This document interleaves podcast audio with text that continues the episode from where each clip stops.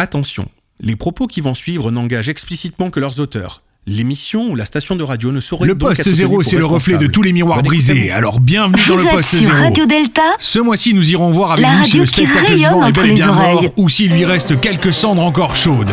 Avec une deuxième période de confinement qui semble porter un coup fatal à bon nombre de salles de spectacle, mais aussi au cinéma et aux lieux de culture, on peut se demander si on ne va pas assister à une hécatombe culturelle dans les mois à venir. Fermeture des lieux les plus fragiles, émergence d'un spectacle subventionné permanent pour faire survivre le milieu après le confinement, réinvention des métiers du spectacle pour coller aux exigences sanitaires, toutes ces questions, on va aller vous les poser dans la rue. Et ensuite, on ira voir des artistes pour en causer avec eux. Francis Daniel, directeur de troupe et créateur d'un festival d'art de la rue. Wally Derly, artiste, musicien, plasticien, chanteur qui vit de son art en tournée. Et on finira par retrouver Alain Guyard, philosophe, forain et saltimbanque, rien en banque, de l'art de penser. Ne quittez pas l'antenne, on va réfléchir des miroirs brisés avant que l'on ne se brise nous-mêmes.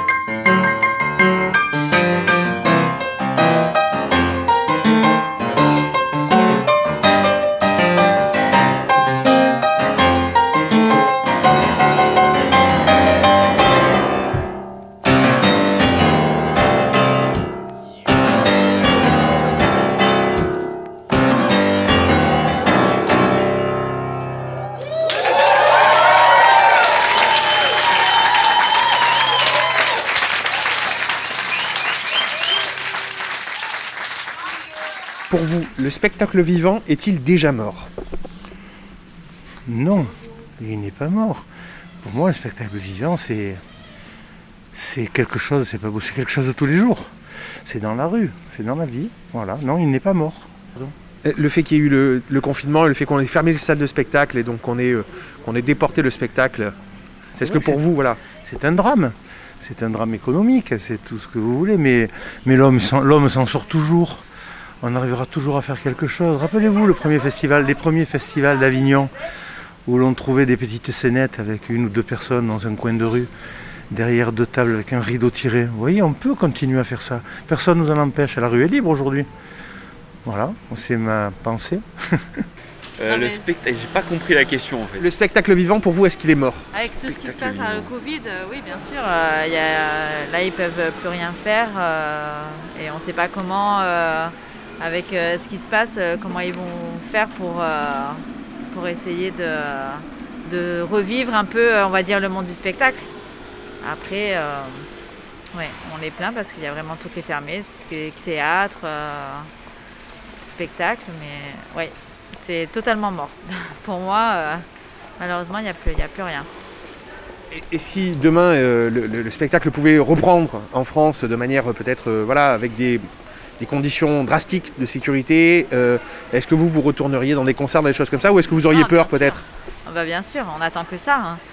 Que même on, attend qu'il y ait des concerts surtout l'été, bah, parce que c'est vivant et puis c'est festif. C'est l'été, on a envie de sortir, d'aller à un concert Là, par exemple, tout ce qu'il y avait les concerts euh, sur Albert Ier ou même à la Pinède à Jouan-les-Pins, euh, tout ça, ça, manque, à, je pense, à beaucoup de, personnes. Hein.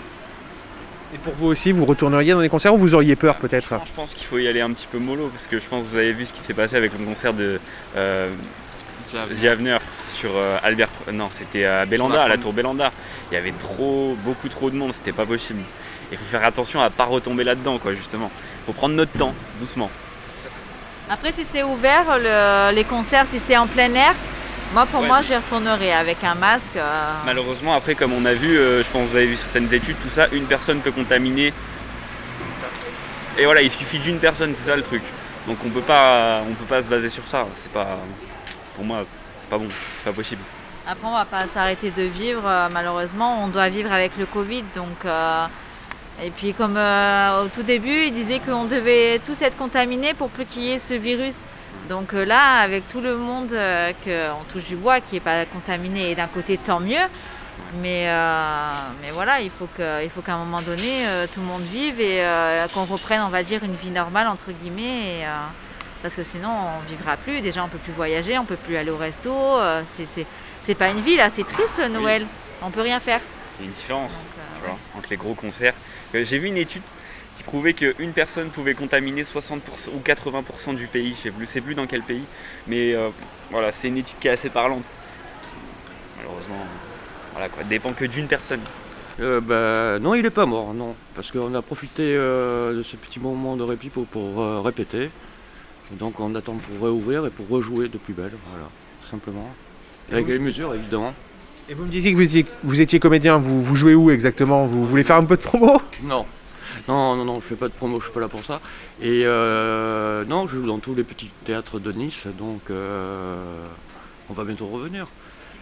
Mais bon, après, euh, s'il y a les mesures, on fera moins de clientèle, moins de spectateurs, donc on ne sait pas trop si ça va, ça va rééquilibrer les choses, mais on, verra bien. Déjà, il faut jouer, faire plaisir aux gens. Bah, j'espère pas qu'il est mort. Là, pour l'instant, il est, il est, il est gelé là pour l'instant. Mais il faut pas qu'il meure, surtout pas. Mais là, il est mort. Pour l'instant, oui, là, il n'y a pas de spectacle vivant, il n'y a plus rien, même pas dans la rue. Ils ont le droit de, s'exprimer, les artistes. C'est horrible, horrible. Et là, pour l'instant, il est bien, bien atteint. Il faut le faire revivre aussi rapide qu'on puisse. Voilà. Moi j'ai l'habitude d'organiser toujours des, musiciens, j'ai beaucoup d'amis musiciens moi ici. Et j'ai toujours organisé des concerts tout le temps, dans la rue, ici là. Bah oui. Euh, justifié Si vous avez une justification ou une idée derrière peut-être Il bah, n'y a rien de plus évident que c'est mort, il n'y a pas besoin de justifier. enfin, vraiment. Enfin j'espère bien que non. Ah, non alors. Non, non, surtout là, dans cet environnement. Non, non, il faut continuer. Là. Donc pour vous, il n'est pas mort, ça y est, c'est acté. Non, La non. Preuve, il est là.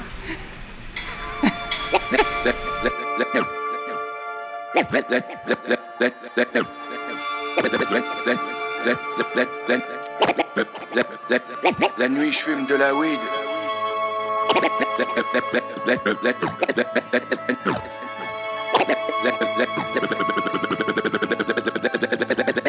La nuit, je fume de la weed. Dans une clairière de la forêt distancée, m'allonger drapé par la nuit, puis remettre au clair mes pensées. Mais nique je suis défoncé. C'est ainsi dans la drogue, je suis dépensier. Des opiacés par-ci par-là parsème. L'étal du verger. Je mate les troupeaux de nuages autour de l'étoile du berger. Je me sens toujours aussi seul au monde avec ces pensées qui m'infestent. Est-ce qu'une fausse blonde est un palimpseste La nuit, je fume de la weed. Je me dis que tous les feux dans les yeux, ceux des amants en prière, portent les mensonges pieux. Des brasiers sans lumière, que les rêves sont faits de gouache et se tachent des larmes des hommes, puisque l'amour en général n'est qu'une fièvre sans symptômes. Pourquoi cet enfer asynchrone quand je suis parti sans te dire adieu dans un taxi qui m'engloutit puis dévore la nuit de Paris? Y a deux vaguelettes dans tes yeux qui inondent toute ma planète. Est-ce qu'une fausse blonde est un palimpseste La je de la me dis que j'ai plus peur de la mort. J'ai vu les corps jusqu'aux entrailles gravés au profond de ma rétine. Avec la plomb des samouraïs. L'herbe me fait mal au verbe, j'en oublie les verbes de malherbe et je n'espère plus de rêves qui viennent des promesses du monde, car sa lumière n'est qu'un verre et sa faveur une. Mais la seule question qui incombe, si je me souviens pas du reste, est-ce qu'une fausse blonde est un palimpseste Big Brother est sur les ondes, infiltré dans le rap français, alors j'attends qu'on me dénonce à la police de la pensée. L'exécution sera publique, on nous accuse de tous ces crimes. J'entends jurer la République sur la tombe mal et Koussekine, dites aux barbouzes voltigeurs que les mensonges n'ont qu'un temps. Ils auront beau couper les fleurs, ça n'empêche pas le printemps. Et même si notre monde s'effondre, on retournera pas nos vestes. Est-ce qu'une fausse blonde est un palimpseste La nuit, je fume de la weed. J'ai plus peur que de moi-même, car toute une vie on se connaît hop. La nuit, les Vosges sont tibétaines. Né à Bourstra, je suis des pâle. On revient de loin, si tu savais. Comme le sommeil, le vent d'une île en itinérance. Dans les nuits lentes, on a tué le lapin blanc, ce rêve où se mêlent le soleil et le vent. J'aurais voulu ne pas être moi, normal. Les rappeurs veulent jouer les ouf, moi j'aimerais tant être normal. Car les anges de Guino me font mal. Quand leur beauté me terrorise, leur bonté me blesse. Est-ce qu'une fausse blonde est un palimpseste? Toutes ces fausses notes pour cacher ma faiblesse. Est-ce vraiment possible que tu m'aimes? Est-ce qu'il pas fallu que je reste? Je fume de la weed. Scar.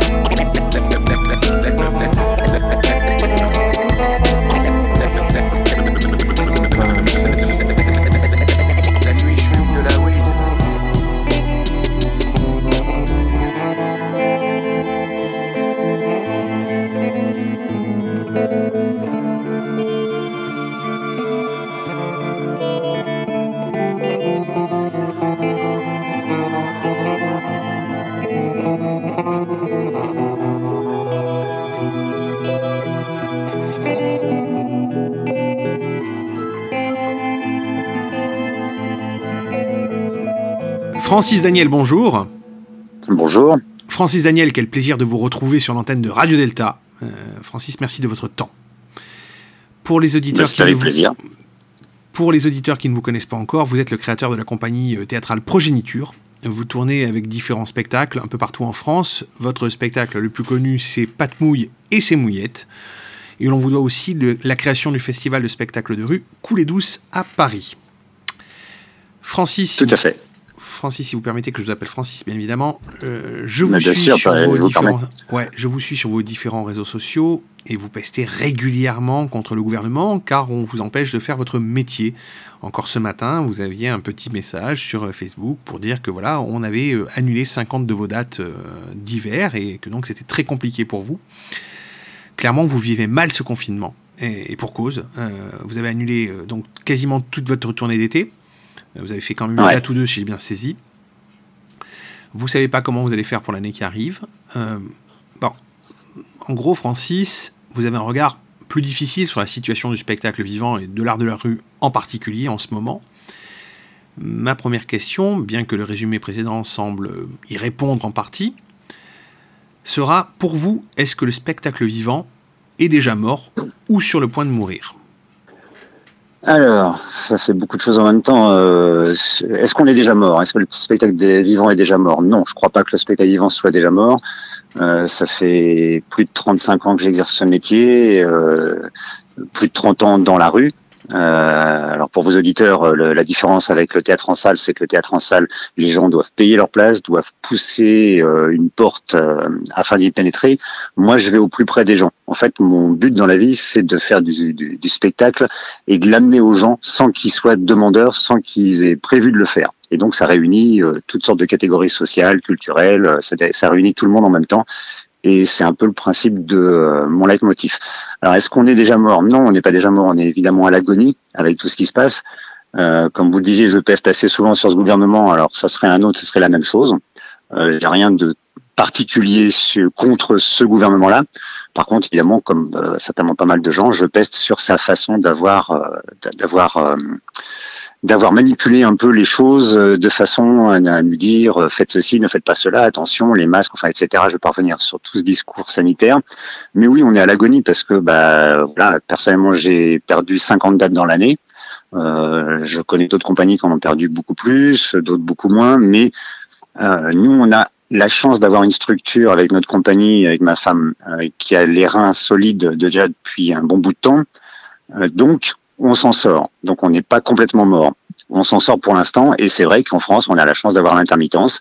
Et depuis que euh, notre super euh, grand leader éternel tout-puissant au mois de juillet, euh, au, mois de mai, pardon, nous a lancé comme ça qu'on aurait peut-être accès à une année blanche, hein, c'est-à-dire que on ne serait pas obligé de faire nos heures sur une année complète, mais que ça serait reporté. Bah, c'est vrai que ce système-là est quand même génial parce que on peut au moins avoir euh, cette intermittence qui nous permet tous les mois d'avoir un, un, subside par rapport aux choses qu'on a cotisées. Et donc euh, moi je touche un certain un certain minimum salarial on va dire euh, jusqu'à jusqu'à assurer jusqu'au mois d'août de l'année prochaine. Ce qui ce qui nous suffit évidemment pas pour vivre euh, mais comme comme toute personne qui est au chômage, euh, normalement devrait se dire ça me suffit pas pour vivre. Et puis c'est surtout que ben voilà le spectacle vivant c'est notre c'est notre métier, c'est notre vie, c'est c'est notre ADN. Euh, moi je vais au contact des gens. le fait de rester chez moi et de tourner en rond et de voir une, deux, trois personnes dans la journée, ben oui, on est en train de crever à petit feu. J'ai bien conscience qu'on n'est pas les seuls. les quartiers, les saisonniers, Évidemment, tout le monde est dans le, dans, dans le même pétrin. Mais voilà, euh, alors au mois de juillet, il nous a sorti un truc, non, au mois de mai, pardon, juste avant le déconfinement, il nous a sorti un truc, le président, en disant chevaucher le tigre, machin truc, patati patata, aller faire des piges dans les écoles. Euh, c'est pas notre métier. C'est un vrai métier d'aller travailler avec les enfants, d'aller euh, au contact des enfants. Je l'ai fait quand j'étais jeune. Je me suis dit plus jamais ça parce que c'est pas mon truc, je ne sais pas faire. Il y a des professionnels pour ça. Nous, on est des professionnels du spectacle vivant. C'est-à-dire qu'à la, à l'inverse du cinéma qui est figé, de la télé qui est enregistrée, etc. Nous, tous les jours, c'est différent. Euh, il y a une voiture qui passe pendant qu'on joue, faut jouer avec. Il y a un pigeon qui va nous dessus pendant qu'on joue. J'exagère, ça m'est jamais arrivé. Mais euh, ce qui m'est arrivé, c'est de jouer dans des cités et euh, d'avoir le, le, petit loulou avec son chien qui euh, qui veut nous pourrir toute la toute la représentation. Bah, faut savoir maîtriser ce genre de choses. Faut jouer avec. Euh, donc c'est ça qui est vivant dans notre métier. C'est euh, et, donc voilà, bah, bah, là on se sent mort, on se sent à l'agonie en tout cas. Hmm. Quelle est la situation de votre compagnie à l'heure actuelle? J'ai bien compris que vous aviez les reins solides grâce, grâce au fait que vous êtes là depuis un petit moment, mais euh, vous, votre compagnie à vous déjà, comment elle s'en sort au-delà de ça? Les compagnies que vous fréquentez, puisque vous en connaître d'autres évidemment, Qu'en est-il de leur côté? Quelles sont les nouvelles que vous avez du front, entre guillemets? Alors, déjà, pour répondre à la première question sur, notre situation personnelle, euh, bah oui, comme je vous l'ai dit, la, compagnie elle est rein solide parce que ça fait longtemps qu'elle existe. Euh, on n'est absolument pas subventionné on est subventionné que pour le festival, pour l'organisation du festival Coulée Douce, mais la compagnie, euh, c'est nos fonds propres. Donc, euh, quand on joue pas, on ne gagne pas d'argent.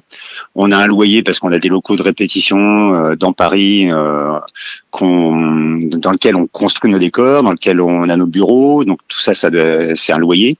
Comme tous les gens qui ont des loyers et qui sont dans la même merde en ce moment, ben il faut le payer. Soit il y a ce loyer, on peut pas nous, on, nous, annule, on nous annule rien. il y a les charges, on a des salariés, on a alors il y a des intermittents évidemment à 99%, mais on a aussi euh, un emploi permanent qui est euh, notre administratrice. Et ben faut la payer et sans contrat, pas de rentrée d'argent, on peut pas la payer. Donc on a le droit, comme toutes les petites entreprises, euh, aux 1500 euros que le gouvernement nous donne. c'est à peine de quoi couvrir une partie du loyer. Avec ce qu'on avait en trésorerie, sur ce qu'on a accumulé sur l'année d'avant, euh, quand on a eu une belle tournée, bah, on peut encore s'en sortir pour l'instant, mais euh, bah, c'est en train de s'épuiser, de s'épuiser. Ce qui génère aussi le fait qu'on construit rien de nouveau. parce que euh, en tout cas on n'a pas envie parce que parce que c'est trop incertain et en même temps là où on est où on est vraiment assez mal, c'est que au mois de juillet, il nous a dit mais si si si euh, la situation va s'améliorer. Euh, enfin au mois de juin, pardon, au moment du vers fin mai début juin, il a sorti un truc comme quoi euh, créer des nouvelles des nouvelles choses, euh, réinventez-vous, voilà le grand truc. Donc on s'est réinventé parce qu'il nous a dit ça va s'améliorer. Alors on s'est réinventé. Notre spectacle Pâte mouillée c'est mouillette, c'est un spectacle qui tourne depuis cinq ans, qui tourne partout. C'est un show rock and roll où on fait danser les gens avec un bal derrière. Et donc euh, le but de ce spectacle, c'est de rameuter les gens, de les ramener le plus près possible, de, qui, qui se touchent, qui se frôlent, qui, qui dansent les uns contre les autres. Là, les rares fois où on l'a joué, au contraire, on fait en sorte que les gens soient très en distance les uns des autres, ce qui va à l'encontre euh, de notre métier et de, ce spectacle. Et donc, on s'est dit, ben, on va se réinventer comme il nous l'a dit, euh, puisqu'il nous a dit que ce serait possible de jouer si on se réinventait. Donc, on a créé un nouveau truc quand même, euh, sur nos fonds propres, bien sûr. Et là, boum, deuxième confinement, euh, toutes les dates d'hiver sont annulées. Donc, cette nouvelle création euh, sur lesquels on s'est investi au niveau du temps, mais aussi au niveau de l'argent, parce que ça coûte, euh, ça coûte quand même deux bras et une jambe euh, de, de créer un spectacle. Et ben, bah, c'est à fond perdu. C'est, on ne sait pas s'il va avoir le jour, un jour, et c'est de l'argent qu'on a acheté par les fenêtres, et voilà. Et, pour finir sur votre deuxième question, euh, les autres compagnies que je connais, bah, j'en connais effectivement beaucoup puisque je suis aussi diffuseur avec le festival et toutes les compagnies nous disent la même chose. tout le monde est à l'agonie. Euh, j'ai l'impression d'être l'un des plus optimistes. Euh, parce que dans mon entourage, tout le monde est en train de pleurer et, de, et de faire les fonds de tiroir et de se demander si on peut changer de métier. Euh, parce que c'est pas un plan B artiste et, artiste de rue, c'est vraiment un plan A. C'est une vraie passion et c'est un vrai métier. Depuis que l'on voit de plus en plus de, de spectacles dans nos différents écrans, est-ce que vous constatez une consommation différente du spectacle vivant lorsque vous rencontrez les rares gens que vous avez pu rencontrer durant les quelques dates que vous avez pu faire pendant la période, euh, on va dire, entre les deux confinements Est-ce que donc, euh, quand vous rencontrez les gens, est-ce que vous, vous remarquez quelque chose de nouveau? Et quand je dis ça, c'est parce que on voit bien que le spectacle, maintenant, passe plus par l'écran qu'il ne passe par la rue ou la salle de, spectacle. Hein. Euh, il y a de plus en bah, plus de choses sur Internet maintenant. Alors, alors non, ça, ça, ça à ce niveau-là, je vois pas de différence dans le sens où euh, euh, je vais, je vais jouer mon spectacle dans la rue partout, en France, euh, en Belgique, euh, en Suisse, beaucoup aussi, un petit peu partout en Europe, essentiellement dans les pays francophones, mais je suis allé aussi en Angleterre et je, je vois vraiment des, des, des, cultures, des gens différents, des façons de faire différentes, des façons de recevoir l'art en général de, différentes. Je vous disais tout à l'heure que je fais de la rue parce que justement je côtoie des gens qui n'ont jamais été voir un spectacle parce que par manque de d'envie, par euh, parce qu'ils n'ont pas été éduqués à aller euh, pousser la porte d'un théâtre et puis en plus il y a des fois la barrière de l'argent aussi, ça, ça, ça, coûte quand même un peu cher d'aller au théâtre même s'il y a des places euh, pour les abonnés beaucoup moins cher qu'ailleurs. Mais enfin voilà, euh, moi je vais vraiment au, au j'aime bien avoir toutes les populations réunies devant mes spectacles. Mais je vois pas de changement euh, à ce niveau-là. C'est-à-dire qu'entre les deux confinements, quand on, les rares fois on est allé jouer, on a dû avoir cinq dates au mois de septembre. Et ben à chaque fois en fait c'était blindé et il a fallu qu'on et on est des professionnels donc on sait gérer les foules. On sait très bien euh, comment faire en sorte que les gens euh, s'éloignent ou s'écartent les uns des autres pour garder cette mesure de distanciation sanitaire, euh, patati patata.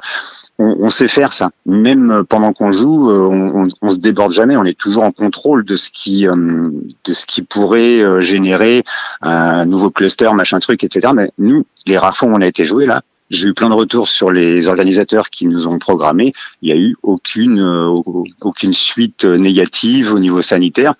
Et je ne vois pas vraiment les gens. Euh, enfin, pour moi, j'ai l'impression que les gens, une fois qu'on sera déconfiné réellement, que ce virus sera enfin parti ou vacciné ou je sais pas, une fois que ça sera possible de se retrouver dans la rue, dès qu'on sort, les gens ils sont là quoi ils sont là, ils n'ont qu'une envie, c'est qu'il se passe quelque chose.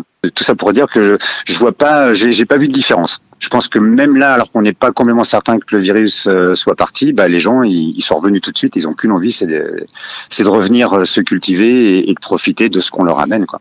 Comment voyez-vous l'avenir du spectacle vivant en France et en Europe, puisque vous jouez en Europe, euh, suite à ce dernier confinement qui est encore en cours hein? Est-ce que, vous, que vous voyez vraiment un avenir au spectacle vivant? Est-ce que vous pensez qu'il y ait peut-être une une manière de, de, de, revoir la chose et de, de relancer la chose? Euh, L'avenir est, comme je vous le dis, on est à l'agonie, donc euh, l'avenir est, pas facile à, imaginer. Euh, après, moi, j'ai l'impression d'être d'une nature très optimiste, bien que je passe mon temps, comme vous le disiez, sur les réseaux sociaux en ce moment à râler, à pester, etc. Mais ça, c'est pour pour alerter, c'est pour titiller, c'est pour provoquer aussi, parce que je suis d'une nature très optimiste. Et comme je viens de vous le dire juste avant, moi, je pense que dès que les choses iront mieux euh, au niveau sanitaire, euh, si les structures jouent le jeu, si les, euh, les structures, euh, les, les festivals, euh, si, si, les mairies remettent de l'argent, si parce que là, en fait, oui, voilà, on, on, a eu des annulations, mais des annulations, on a eu des annulations qui sont censées se reporter sur l'année prochaine, enfin, quand ça ira mieux. Donc ça, c'est bien. S'ils jouent vraiment le jeu et qu'ils nous reportent, ok, bah l'année prochaine, cette année, ça a été une année de merde, mais l'année prochaine, on va être blindé. Donc ça, c'est parfait. Sauf qu'il y en a plein aussi qui nous ont laissé comprendre que non, le budget qu'ils avaient mis de côté pour nous faire venir, nous et d'autres compagnies, ils l'ont récupéré et c'est et c'est mort. Euh, il le, le spectacle vivant n'en bénéficiera pas ils vont s'en servir pour d'autres choses.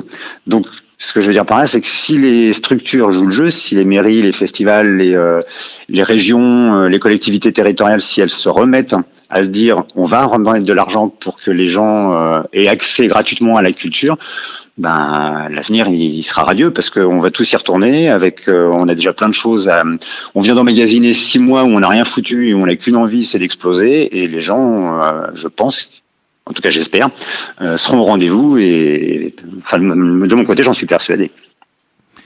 Mais pour ça, il faut que les structures jouent le jeu et remettent de l'argent. Est-ce que vous avez une idée de comment euh, on pourrait renouer avec le spectacle vivant? À, part le fait que qu'il y ait effectivement une notion de, de, de, jeu à jouer de la part des, euh, des, des communautés de communes, des mairies, des administrations, qui, qui sont les, les, premiers pourvoyeurs de spectacles vivants en France, il hein, ne faut pas l'oublier. Ouais, tout à fait. Est-ce que vous n'avez pas l'appréhension que les gens mettent beaucoup de temps avant de retourner dans les théâtres ou à venir voir un spectacle dans la rue. Est-ce que ce deuxième confinement ne va pas être peut-être un coup d'arrêt? Parce que le, premier confinement, les gens sont ressortis, ont eu tout de suite confiance, ont dit on a besoin de bouger. Est-ce qu'avec le deuxième confinement, est-ce que vous n'avez pas peur qu'il y ait une peur généralisée peut-être? Bah non, je suis optimiste. Je pense que surtout pour le spectacle de rue, pour le spectacle vivant, on l'a bien vu d'ailleurs, c'est que pendant le premier confinement, tous les théâtres qui n'ont jamais mis le pied dans la rue, pour qui nous, artistes de rue, on est un peu des, des saltimbanques à l'ancienne, euh, je connais des gens qui font que du théâtre hein, et qui sortent du conservatoire et qui ont l'impression, quand je leur dis que je fais du théâtre de rue, qu'ils ont l'impression que je mets un collant, que je vais jouer du pipeau et je jongle et je crache du feu. Alors que c'est plus ça du tout. Ça fait des, des, des centaines d'années qu'on fait euh, autre chose. Mais euh, même dans notre milieu, il y a des gens qui pensent que voilà, on est, euh, on joue encore au chapeau et non, alors j'ai commencé à jouer au chapeau et, à faire les conneries dans la rue au tout début en improvisant. Puis bah voilà, maintenant c'est vraiment structuré et ça fait 30 ans que le théâtre de rue. D'ailleurs, on, on s'est fédéré et on s'appelle plus théâtre de rue, mais art de la rue parce que ça regroupe toutes les disciplines, le cirque euh, et la, la danse. Toutes les disciplines euh, haut de gamme, on va dire, sont descendues dans la rue. Mais euh, alors je, je, suis en train de m'embrouiller, je sais plus ce que je voulais dire. Oui, euh, non, non, je pense que si les structures jouent le jeu, comme je vous l'ai dit, moi je suis persuadé que les gens vont revenir tout de suite se réinventer. Euh, non, il n'y a pas besoin. On, se réinvente déjà tout le temps. C'est notre métier. Que même en temps normal, même quand il n'y a pas d'attentat, quand il n'y a pas de Covid, quand il n'y a pas, je veux dire, euh, on tourne jamais en rond, on, on, revient jamais sur nos pattes, on, on est toujours en train de, de, de, se, de se réinnover. Parce que j'aime pas le terme réinventer, ça me fait trop penser à ce que Macron a dit, et donc euh, voilà, je, j'exècre je, ce terme. Parce qu'on se réinvente automatiquement. De, notre métier, c'est la réinvention permanente. Mhm. Donc nous, on, on, on, va on va jouer avec ça aussi. C'est-à-dire que euh, oui, peut-être qu'au début, il va falloir aller les chercher, mais de toute façon, mon métier, moi, d'aller dans la rue, c'est d'aller chercher les gens tout le temps. Donc ça changera rien euh, suite à ça. Par contre, je vais juste rajouter un truc. Je suis aussi régisseur dans, dans, dans un théâtre. Euh, je joue aussi des fois euh, en salle, euh, donc dans des lieux fermés. Et là, entre les deux confinements, je suis allé faire des régies dans une salle. Je suis allé jouer en salle aussi. Et les, et les gens sont aussi professionnels, c'est-à-dire que toutes les mesures sanitaires étaient mises en place. Il y avait vraiment une personne sur trois ou une personne sur deux, suivant les couples ou pas et ça se passait très bien. Et c'est c'est pas comme au supermarché ou au Puy du Fou où il y a 5000 personnes qui sont les uns à côté des autres. Donc euh, les gens jouent vraiment le jeu au niveau sanitaire. Mais euh, là, dans une salle, je pense qu'effectivement, les salles risquent de d'en subir les conséquences de ce deuxième confinement parce que les gens vont se dire oh là là un lieu clos euh, même si on a des masques les comédiens n'en ont pas comment ça se passe? Et ça je pense que ça peut être un peu plus dur pour eux. Un aparté léger, mais euh, qui me fait penser à ça. J'aurais rêvé de vous voir en collant, euh, jongler et cracher du feu. Juste par principe. Et, travailler au chapeau. Alors je reviens sur travailler au chapeau, mais euh, pour les auditeurs qui ne savent pas, travailler au chapeau, c'est donc faire la quête à la fin du spectacle. Il y a des, des, des, des comédiens et des, des showman qui ont travaillé au chapeau pendant longtemps. Encore beaucoup de gens travaillent au chapeau aujourd'hui dans le stand-up. Il y a beaucoup de salles qui font du, stand-up avec, euh, avec la sortie au chapeau. On donne ce qu'on veut à la sortie. Et quelqu'un qui avait été reçu dans l'émission l'année dernière, qui était Gustave Parking, qui, avait, qui a longtemps ah bah, travaillé au chapeau et qui travaille toujours au chapeau encore actuellement quand je vais faire une date. Bien sûr, je connais très bien. Oui. Voilà, Gustave, qui, Mais, alors, nous écoute, on l'embrasse. moi, de, moi de même. Euh, je, en fait, c'était pas du tout une critique hein, euh, que j'émettais envers les gens qui travaillent au chapeau. Non, non, je l'ai fait moi aussi. Fait un aparté. Fait un aparté. Voilà, ce que, ce, que je voulais dire par là, c'est qu'il y, y, a des gens qui ont cette image de l'artiste de rue comme euh, ah bon, tu travailles dans la rue, mais mais comment tu fais pour te payer?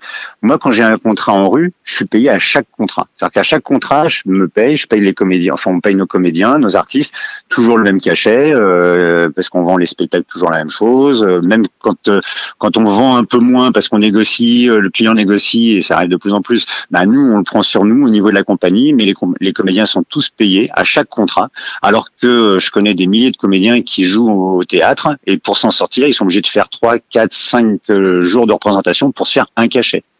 Alors que nous en rue, ben en fait, on a réussi à, à trouver le moyen de dire aux gens non non, euh, vous nous achetez, on est payé et on paye les comédiens et chacun est payé à chaque représentation. Pour donner un ordre d'idée à ceux qui ne connaissent pas le système euh, à la fois de l'intermittence et du, spectacle en règle générale, certains comédiens sont obligés de faire quelquefois euh, deux, trois, quatre théâtres dans la même soirée. Ça arrive, ça arrive encore aujourd'hui. Et qui, ils font des petits rôles dans certaines pièces et en fait ils sortent de scène, ils partent en courant en taxi faire un autre rôle dans une autre pièce parce qu'ils sont attendus à 21h10, puis encore un autre à 22h et ils finissent généralement dans les cabarets à minuit, 1h du matin. Euh, c'est ça. Voilà, c'est un peu ça. C'est-à-dire, on enchaîne 3-4 dates euh, en fait dans la même soirée pour arriver en général à un cachet de 8, euh, de 8 heures à peu près. Et sachant qu'on va faire 507 heures de, de mémoire. c'est ça, 507 heures, 507 heures sur, sur 10 mois. Voilà, c'est ça. Ça a changé. Là, de, maintenant, c'est devenu sur 10 mois. Voilà, 507 heures déclarées sur 10 mois, sans compter le fait qu'il y ait beaucoup de répétitions qui ne soient pas déclarées, puisque ce sont des répétitions, elles ne peuvent pas être payées.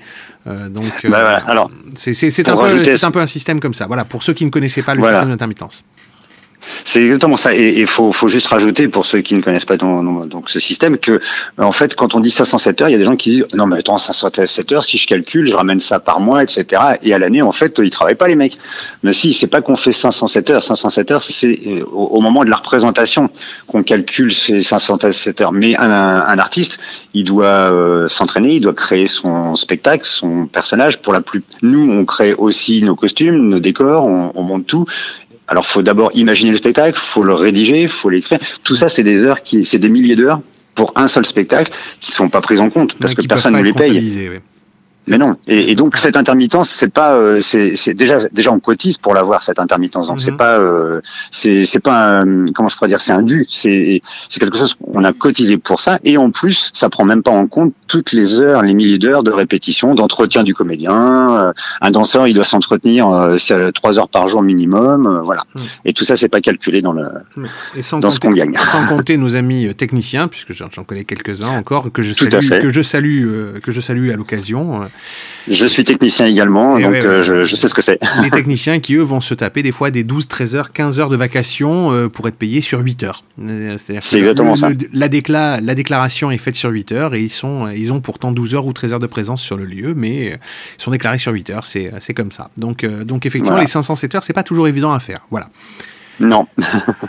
votre discours met donc l'accent sur une mort euh, plus ou moins programmée euh, du spectacle, en tout cas sur une agonie du spectacle et de la culture de, la rue actuellement. Euh, beaucoup de gens en tout cas se plaignent de ça, se disent que c'est une agonie qui va de toute manière amener à une mort très certainement de beaucoup de compagnies et beaucoup de lieux de spectacle. J'ai entendu un chiffre que je mets entre guillemets, entre parenthèses, entre crochets, mettez le mot que vous voulez, rayez la mention inutile. Euh, le syndicat a annoncé euh, jusqu'à 600 fermetures de lieux de culture en France, tout, tout lieu confondu, hein, je veux dire cinéma, mhm. tout ça. ce qui, ce qui paraît énorme et à la fois pas tant que ça. C'est ça qui est bizarre. Euh, est-ce que vous, vous avez une idée de où vous pourriez être dans 5 ans? Alors, euh, cette question est. Enfin, c'est. C'est pas simple d'y répondre parce que de plus, je viens juste de fêter mes 57 ans. Donc, logiquement, dans 5 ans, je suis. Euh, merci. je les ai fêtés il y a une semaine. Donc, euh, dans gros, dans 5 ans, je suis censé être à la retraite. Euh, légalement. Et je crois savoir, parce que je suis tellement une brêle là-dedans que je m'en suis même pas occupé, mais je crois savoir qu'on est un peu obligé en tant qu'intermittent de prendre notre retraite, notre retraite à l'âge où on nous le demande, ce qui ne nous empêche pas de continuer à travailler après. Donc après, en gros, si je touche une retraite, je peux continuer à faire des cachets et ça, ça vient en plus de, de ma retraite. Mais bon, dans 5 ans, voilà. Il y a une déduction bizarre. Oui, oui. Il y a, il y a, il y a, voilà, c'est ça. Il faut que vous alliez jusqu'à 63 ans, je crois, de, de mémoire. Voilà, et ça, après 63 ans, il y a une déduction de ce que vous touchez. Si vous touchez plus que ce que votre retraite, vous ne touchez pas votre retraite. Enfin, il y a tout un truc comme voilà, ça. Voilà, enfin, c'est, voilà. Mais je pense que je vais m'y mettre au dernier moment, comme d'habitude, euh, à comprendre ce genre de choses. Mais voilà, dans 5 ans, je sais absolument pas où j'en serai. En même temps, euh, c'est perturbant cette, cette période pour tout le monde évidemment euh, parce que parce qu'on est dans l'incertitude totale. Qu'est-ce qui se passe? Comment ça on va faire? Est-ce qu'on va s'en sortir Le vaccin? Est-ce qu'on a envie de le prendre? Est-ce qu'il va Enfin, mais euh, là où je rejoins ce que je disais tout à l'heure où je suis du nature optimiste, c'est que euh, même si je peste tout le temps, même si je râle parce que c'est pas parce qu'on est dans un des meilleurs, enfin l'un des pays où il fait le mieux vivre, à mon avis quand même, au monde. Euh, ça veut pas dire qu'il faut pas râler. Donc je râle tout le temps. Euh, mais je râle pas pour rien, je râle parce qu'il y a des trucs qui me choquent, qui me heurtent. Néanmoins, mon métier ma vie, je l'ai passé à être dans l'incertitude. Le, le, fait de, de, rentrer dans ce système artistique euh, avec l'intermittence qui euh, on, est, on est dans un milieu, dans un métier où euh, on sait jamais comment est-ce que le spectacle va marcher, est-ce qu'on va réussir à le monter, est-ce qu'après il va se vendre, est-ce que, enfin, on est toujours dans cette incertitude. Euh, est-ce que je vais faire mes 507 heures hein? Et donc voilà, ça fait 40 ans que je suis euh, dans ce système. Donc dans 5 ans, bah, est-ce que je vais y arriver? Est-ce que je continuerai? J'en sais rien. Euh, oui, j'aurai toujours certainement euh, la niaque pour le faire, quoi qu'il arrive. Après, euh, je, je, je, ne peux vraiment pas dire ce que dans 5 ans ce que, où j'en serai et ce que je ferai. Une chose est sûre, c'est que je continuerai à vouloir monter des spectacles et, et, et, les jouer et partager des moments des moments exceptionnels avec le public. Quoi. Merci beaucoup, Francis Daniel. Merci énormément bah, merci de votre temps. J'invite nos auditeurs à vous retrouver sur les routes de France avec la compagnie Progéniture et allez dès que possible vous retrouver dans le festival Coulée douce à Paris, euh, Paris 20, si je ne dis pas de bêtises. Paris 12, Paris, Paris 12, e J'étais pas loin. il, y un deux, il y avait un 2, il y avait un 2. Voilà, le, le festival s'appelle Coulée 12 parce que c'est sur la coulée verte, euh, ben voilà. euh, la promenade plantée euh, au cœur du 12e. Voilà, donc au cœur du 12e, dès qu'ils voient passer Festival Coulée 12 dans le 12e, ils ont obligation d'aller vous voir. Merci encore de votre temps, Francis Daniel. Merci à vous et nous on se retrouve juste après la pause. Avec grand plaisir. Merci et bonne journée.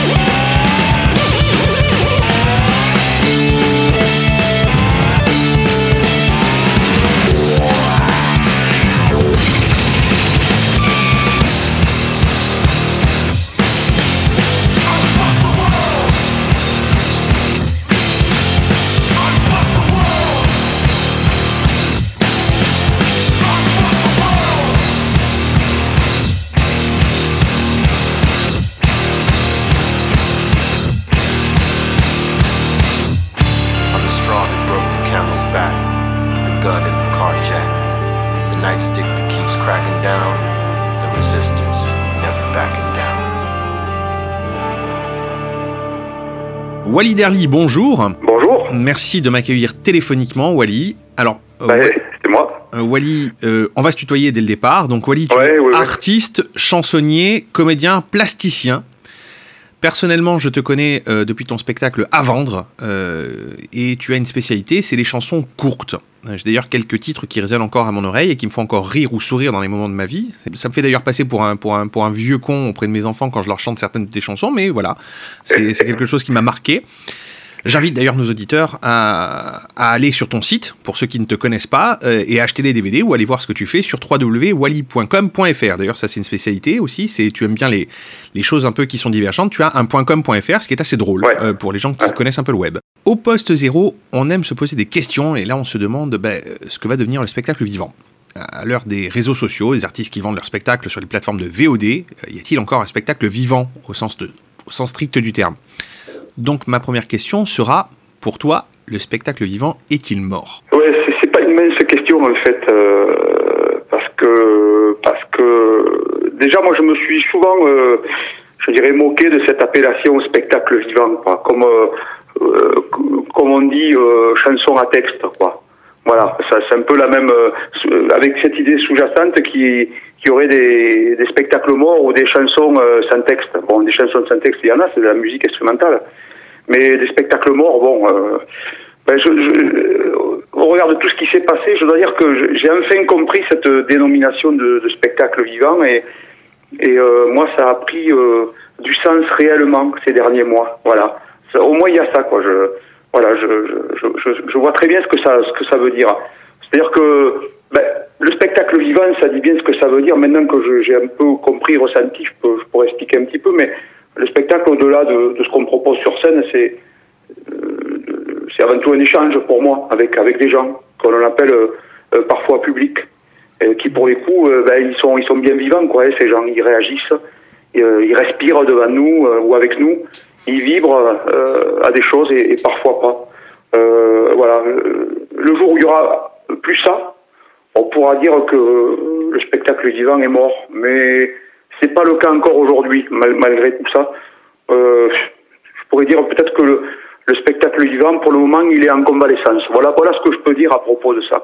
Tu as eu, comme tous les artistes euh, qui se représentent sur scène, tu as eu de nombreuses annulations de, de spectacles, et donc euh, des incertitudes qui ont pris place chez les programmateurs de festivals, des choses comme ça. Donc tu, tu en es, on va dire, tu es une victime malheureusement de, de- de tout cela. Est-ce que tu penses que le spectacle vivant pourra reprendre son envol quand tout sera fini, comme tu parles de convalescence? Oui, je, je, évidemment. Quoi.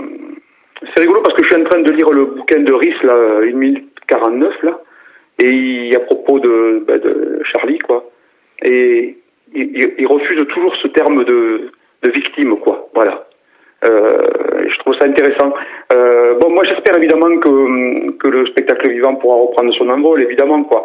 Mais euh, après avoir rejoué entre les deux tours, si je peux m'exprimer ainsi, ça se fera pas comme ça, quoi. Je je suis pas épidémiologiste, il y en a assez en ce moment en France, mais j'ai malheureusement l'impression que ce virus, comment je pourrais dire ça, il n'est pas, il n'est pas, il n'est pas pourvu d'un bouton on/off, quoi. Hein, c'est de la technologie ancienne. C'est la preuve d'ailleurs que c'est ancien, on applique les mêmes stratégies de défense qu'au Moyen Âge. Donc bon, euh, là-dessus, alors euh, savoir si tout ça pourra repartir, moi je, je, je, pense que je pense que oui, mais que ça se fera pas forcément comme ça, quoi. Parce que sans aller dans le dans le dans le, sens du, du, discours gouvernemental, mais euh, ce virus est là, quoi. Il est là, ou alors soit bon, soit euh, soit c'est un gros mensonge, soit euh, les autres en face sont complètement tarés, quoi. dans les deux cas, ça pourrait être tout à fait le cas, je sais pas, je n'ai pas assez de, de, connaissances à ce sujet, mais moi, en ce moment, je me sens, je commence à percevoir ce que pouvait ressentir un lépreux, quoi. Euh, parce que là, évidemment, euh, ce deuxième reconfinement, on met, clairement tout ce qui est du secteur culturel vivant euh, à l'écart. Et, en plus, moi, je fais du, du psoriasis, donc la lèpre avec le psoriasis, c'est pas, pas très beau à voir. Et, j'avoue que ben, ce, ce, cette deuxième étape là, elle a un goût un peu amer, quoi, un peu, c'est un peu étrange parce que la, la, première période, on était vraiment dans quelque chose où tout le monde était au, j'allais dire au même niveau quoi. Et puis là aujourd'hui, on n'est plus euh, on n'est plus euh, sur la même euh, sur la sur le sur, sur la même plage quoi. Donc ça crée des choses un peu bizarres quoi. Voilà. voilà voilà ce que je, voilà ouais, je pense que ça ça pourra reprendre son envol mais qu'il y aura quand même ça, ça, ça sera peut-être à l'envol comme les faucheurs de Marguerite au début du siècle dernier ou les premiers pas de l'aviation quoi. Voilà, on va dire ça comme ça. Oui, juste un tout petit, tout petit aparté comme ça. Euh, je fais euh, donc un aparté auprès de nos auditeurs. Pour ceux qui ne le savent pas, vous avez du psoriasis. Et pour ceux qui ne connaissent pas encore vos DVD, qu'ils aillent voir le DVD à vendre. Dans dedans, il y a une chanson où justement vous dites Mais le psoriasis, c'est difficile à dire. Pour ceux qui n'ont pas encore entendu, allez-y. Vraiment, ça, ça fait partie des, petites chansons courtes qui me font toujours autant rire, moi.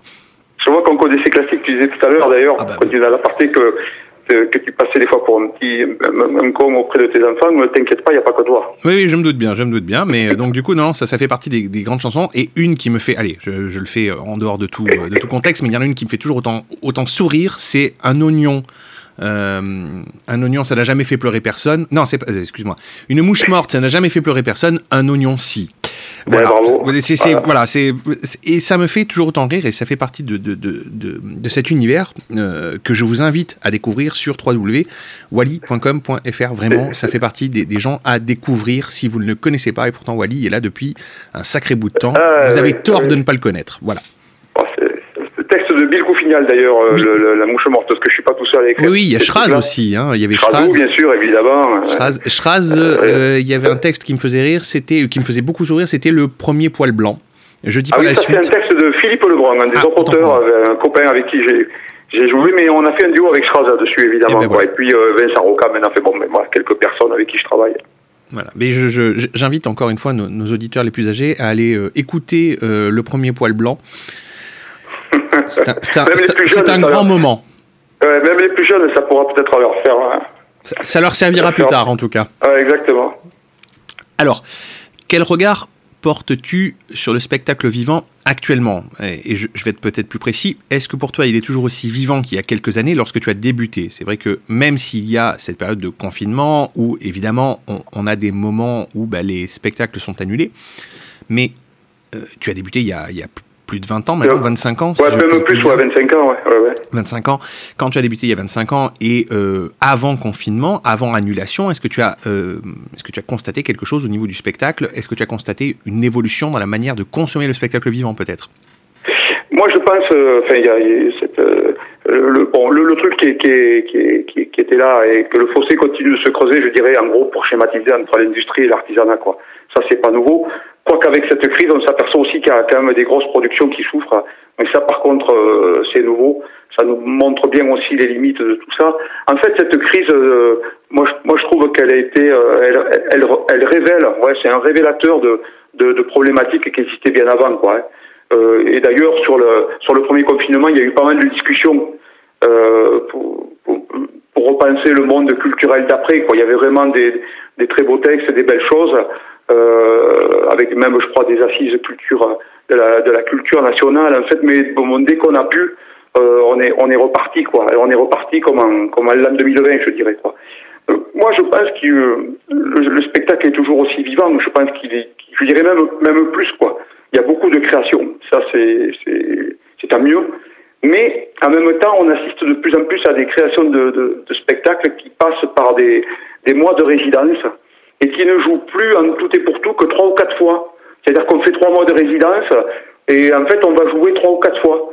Euh, moi, je pense que ça, ça, ça implique d'avoir une vraie réflexion sur ce que doit être euh, la diffusion euh, dans, notre pays. Il y a beaucoup de salles de spectacle, mais euh, il faudrait vraiment des gens à l'intérieur de ces salles de spectacle qui qui est vraiment une envie, euh, je dirais, au niveau de euh, une envie de création, une envie de faire partager des, choses.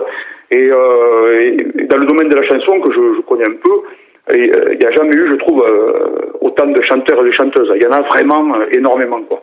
Le souci, c'est qu'on les entend pas, on, on les voit pas.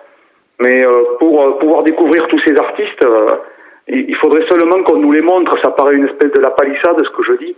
Après, de savoir si ça nous plaît ou si ça nous plaît pas, ben, c'est aussi que là se joue euh, ben, euh, ce qu'on peut aimer ou pas, comment on, a, on arrive à aimer quelque chose ou pas, à, la, à le comprendre, à l'intégrer, à l'ingérer.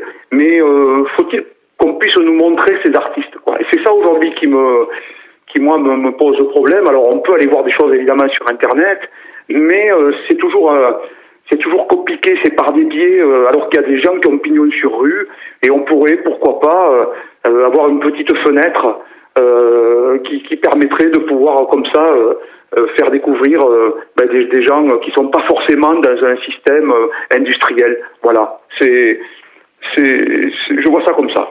Tu parlais d'Internet il y a quelques secondes et je, je, vais te poser une question là-dessus. C'est vrai qu'on a une émergence d'une consommation décalée du spectacle. On a différents, euh, différentes plateformes qui existent. On va dire YouTube, les podcasts, spectacle à la demande, VOD, Netflix. On a tellement de plateformes dans lesquelles les spectacles peuvent s'intégrer. Amazon Prime, d'ailleurs, s'est fait une spécialité de racheter beaucoup de spectacles de comiques français. Ouais. Il, il, il, propose euh, Commander, il propose euh, du Bosque, il propose beaucoup de gens comme ça, même des vieux spectacles, hein, des vieux Kevin Adams par exemple. Mmh. Et on est donc dans une situation où tout n'est plus limité dans le temps et dans un espace-temps nous obligeant à une attention directe, à une réflexion commune, qui était le spectacle vivant. Quand on va dans une salle de spectacle, on est, euh, on est obligé d'être attentif ou de dormir au choix. Euh, à un moment donné, à un instant T. C'est, le spectacle a lieu le jeudi soir ouais. à 20h, il n'a pas lieu après. Euh, on devient donc des consommateurs d'un service dans lequel nous sommes des clients. On n'est plus forcément des spectateurs, on est des clients.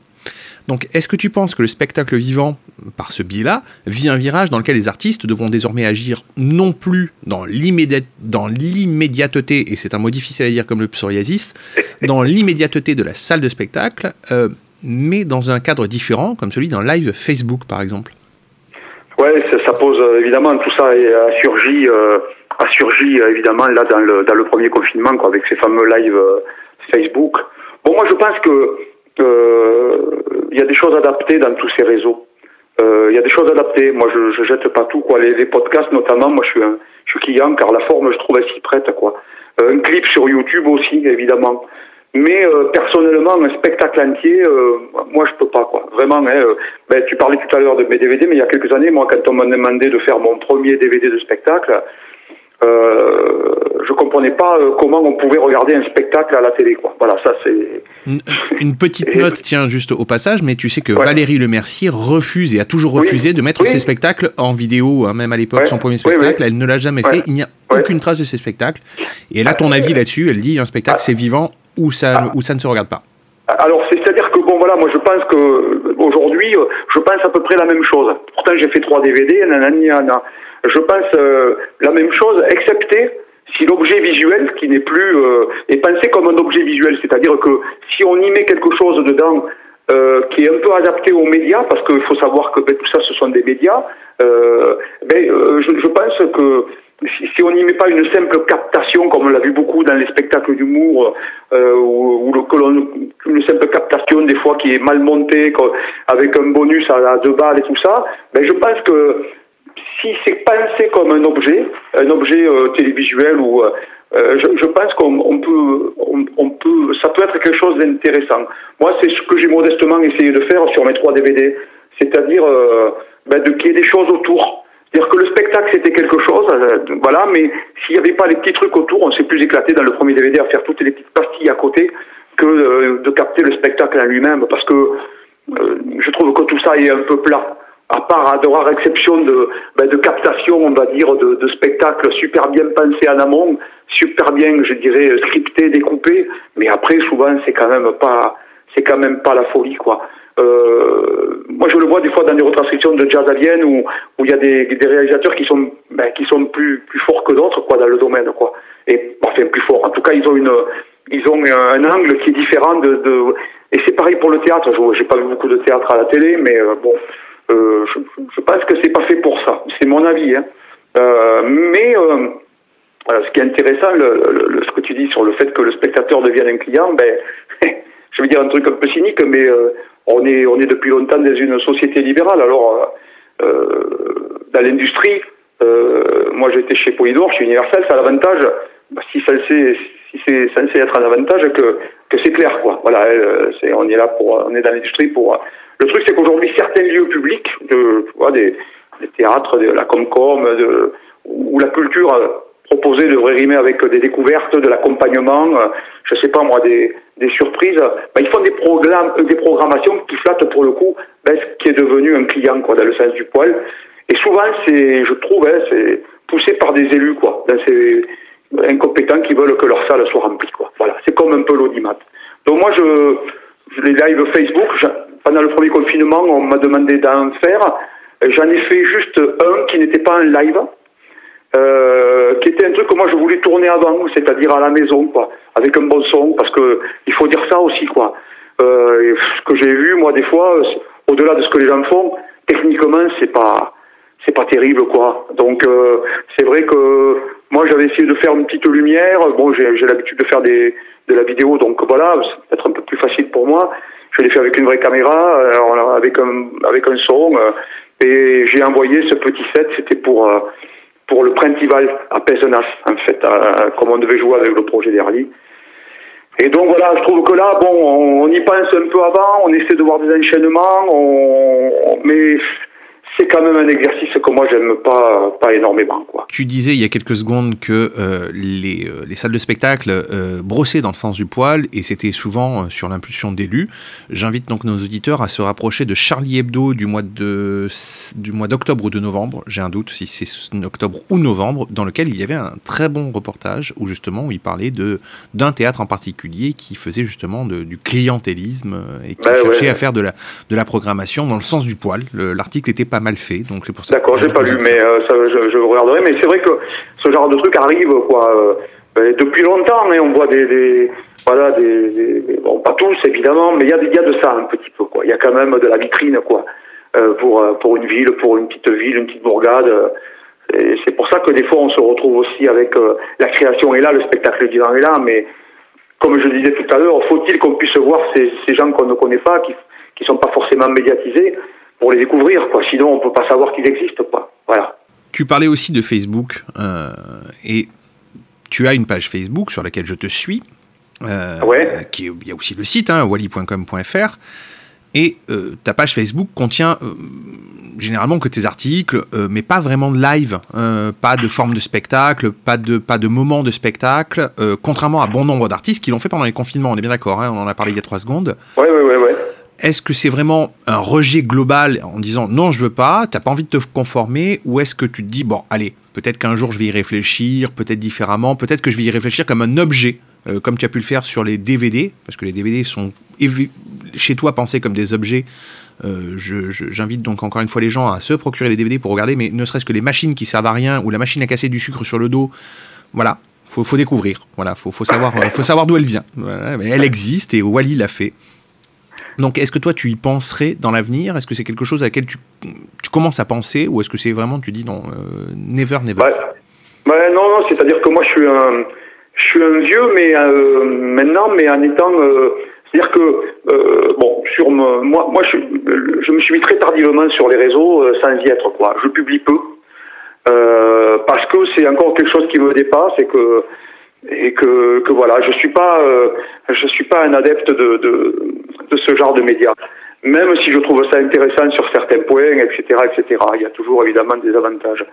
Euh, bon, sur mon site, moi je partais du point de vue que, que mon site, en fait, c'était la base de ma, entre guillemets, de, de, de mon lien avec les, les internautes, quoi. Donc ça veut dire que pendant des années, ça a commencé il y a longtemps, même quand, j'étais chez Boucherie Production, je faisais une petite lettre tous les mois euh, où, je parlais de choses que j'avais aimées, euh, je donnais une fiche bricolage à faire, enfin bon bref, etc. Quelque chose qui où on pouvait euh, légèrement, tranquillement avoir un rapport avec l'autre, quoi. C'est ça qui m'intéressait. Et il y a 20 ans, j'ai commencé, enfin il y a 10 ans, je faisais chaque mois un truc qui s'appelait le bulletin du mois, mais pas que, où je donnais des, des, des nouvelles de ma pomme, bien sûr, mais, mais pas que. Je parlais de, de CD que j'avais aimé. Je faisais cela comme une, bah, comme une espèce de petite euh, émission avec une, une petite ligne éditoriale, quoi. C'est voilà, quoi. Et j'ai beaucoup aimé faire ça, quoi. Et on pouvait retrouver tout ça, évidemment, sur sur mon site. Euh, et je faisais ça mensuellement parce que c'est toi qui, qui fais une émission radio et au regard de- des questions que tu poses et de, de la qualité de ce que j'ai écouté, tu vois très bien que c'est du boulot, quoi. En fait, donc évidemment, à un moment donné. Euh, moi, euh, le, le fait de de, de pas être sur euh, de de, de, de pas être sur euh, Facebook comme ça avec du live et tout, ça va dans le sens de ce que je disais tout à l'heure. Soit c'est c'est quelque chose qui est qui est pensé pour le coup, j'en ai fait deux ou trois, c'est-à-dire des trucs. euh, bon, moi, je fais des trucs courts en plus depuis 25 ans, quoi. Donc, euh, effectivement, des fois, il y a des gens qui me disent ah, mais pourquoi tu fais pas une chanson courte tous les jours? Enfin, pas tous les jours, mais toutes les semaines. Oui, mais je l'ai fait il y a longtemps, je vais pas le refaire. Je le faisais sur mon site chaque semaine, une chanson courte. euh. Puis, je crois qu'il y a aussi une histoire à un moment donné de. Moi, je suis moins dans la course. Il faut juste le le dire quoi. hein. Bon voilà, moi je crois que le, le parcours que j'ai, euh, bah, il est un peu derrière moi. Euh, Aujourd'hui, il y a des gens qui sont euh, euh, qui sont qui sont dans autre chose et puis euh, tout ça vieillit, enfin, etc., etc., etc. Donc euh, et, aussi par rapport à Facebook et tout ça, je pense que euh, le face caméra, voilà comme on le fait maintenant partout, comme tout le monde le fait, euh, ben moi je le préférais dans les années 60 quoi. Mais n'est pas Christophe Averti qui veut quoi. Enfin je veux dire quand on tournait des clips avec une seule caméra ou des scopitones ou des choses comme ça, il y avait euh, il y avait un boulot en amont qui était qui était vraiment énorme. Aujourd'hui, on a l'impression que que tout le monde est, est graphiste à partir du moment où il a Photoshop quoi. Mais non, euh, tout le monde n'est pas euh, euh, tout le monde n'est pas euh, cinéaste à partir du moment où il a un iPhone 6 quoi en fait. Mais il y a des choses comme ça, je trouve qu'il faut quand même même dans le minimum du minimum, il faut avoir quand même une une petite euh, esthétique quoi. Moi je sais que je, je fais des choses depuis des années en vidéo avec une petite boule chinoise. Euh, je me suis équipé avec une petite caméra. J'essaie de faire ça bien. J'y arrive pas tout le temps, mais j'essaie de, de qu'il y ait un confort d'écoute quoi. Aussi que le son soit bon parce que pareil aujourd'hui. euh, alors peut-être que ça ça suffit aux gens. Peut-être que ça ça suffit aux gens. Euh, moi euh, ben je suis pas euh, je suis pas là dedans quoi. Alors évidemment Facebook. Euh, je vois bien, maintenant je commence, je suis un peu rompu à, tout ça, mais par rapport aussi à des images qu'on pourrait mettre sur, le, sur les sites, bon moi j'ai quand même mes teasers de spectacle, ils sont là, ça dure souvent euh, trois minutes, effectivement c'est pas un sketch entier, c'est pas un spectacle entier, mais euh, moi pendant des années j'ai produit tout ça, c'est-à-dire que par exemple lors de la dernière tournée anniversaire, de la tournée anniversaire, enfin la dernière, je fais pas des anniversaires tous les ans, mais la tournée anniversaire qu'on a faite, on a capté on a capté euh, ben, tous les spectacles, les 25 spectacles, avec le- l'idée de faire un documentaire aussi euh, autour du, spectacle vivant, tu vois, donc euh, euh, avec des interviews de tous les gens invités. Voilà, il y avait des invités, il y a eu une centaine d'invités à peu près. Euh, tout ben, ça, ça coûte du, pognon que j'ai produit. Hein. Donc après, à un moment donné. euh, euh, l'idée de base de se dire, Teb, et à la sortie des spectacles, on vend notre petite euh, mâche euh, qu'on a, ou nos petites endives, ou nos petites salades qu'on a, qu'on a faites, euh, ben, ça pouvait marcher jusqu'à un moment donné. Aujourd'hui, euh, on est balayé par tous ces trucs, je dirais, euh, qui arrivent euh, euh, gratuits, évidemment. Alors, euh, moi, je suis un artisan, donc peut-être qu'il y a des gens qui peuvent se permettre comme ça. Mais moi, dans mon idée, c'était aussi de me dire, on a produit ça, ben, c'est bien qu'en retour, on puisse, on puisse, euh, c'est-à-dire vendre ça. On va, je vais employer un gros mot, mais euh, ça ne veut pas dire non plus euh, faire du fric avec. Ça veut dire un peu amortir les coûts qu'on a eus. Et Dieu sait que de faire de la captation vidéo aujourd'hui et tout, ça, ça a un coût. Donc, dans mon idée, moi, ça m'embêtait. Il faut le dire. Franchement, de mettre, de mettre gratuitement des choses qu'on avait produites, quoi. Ça, voilà. Donc j'ai tenu le coup un peu, je tiens le coup par rapport à ça encore aujourd'hui.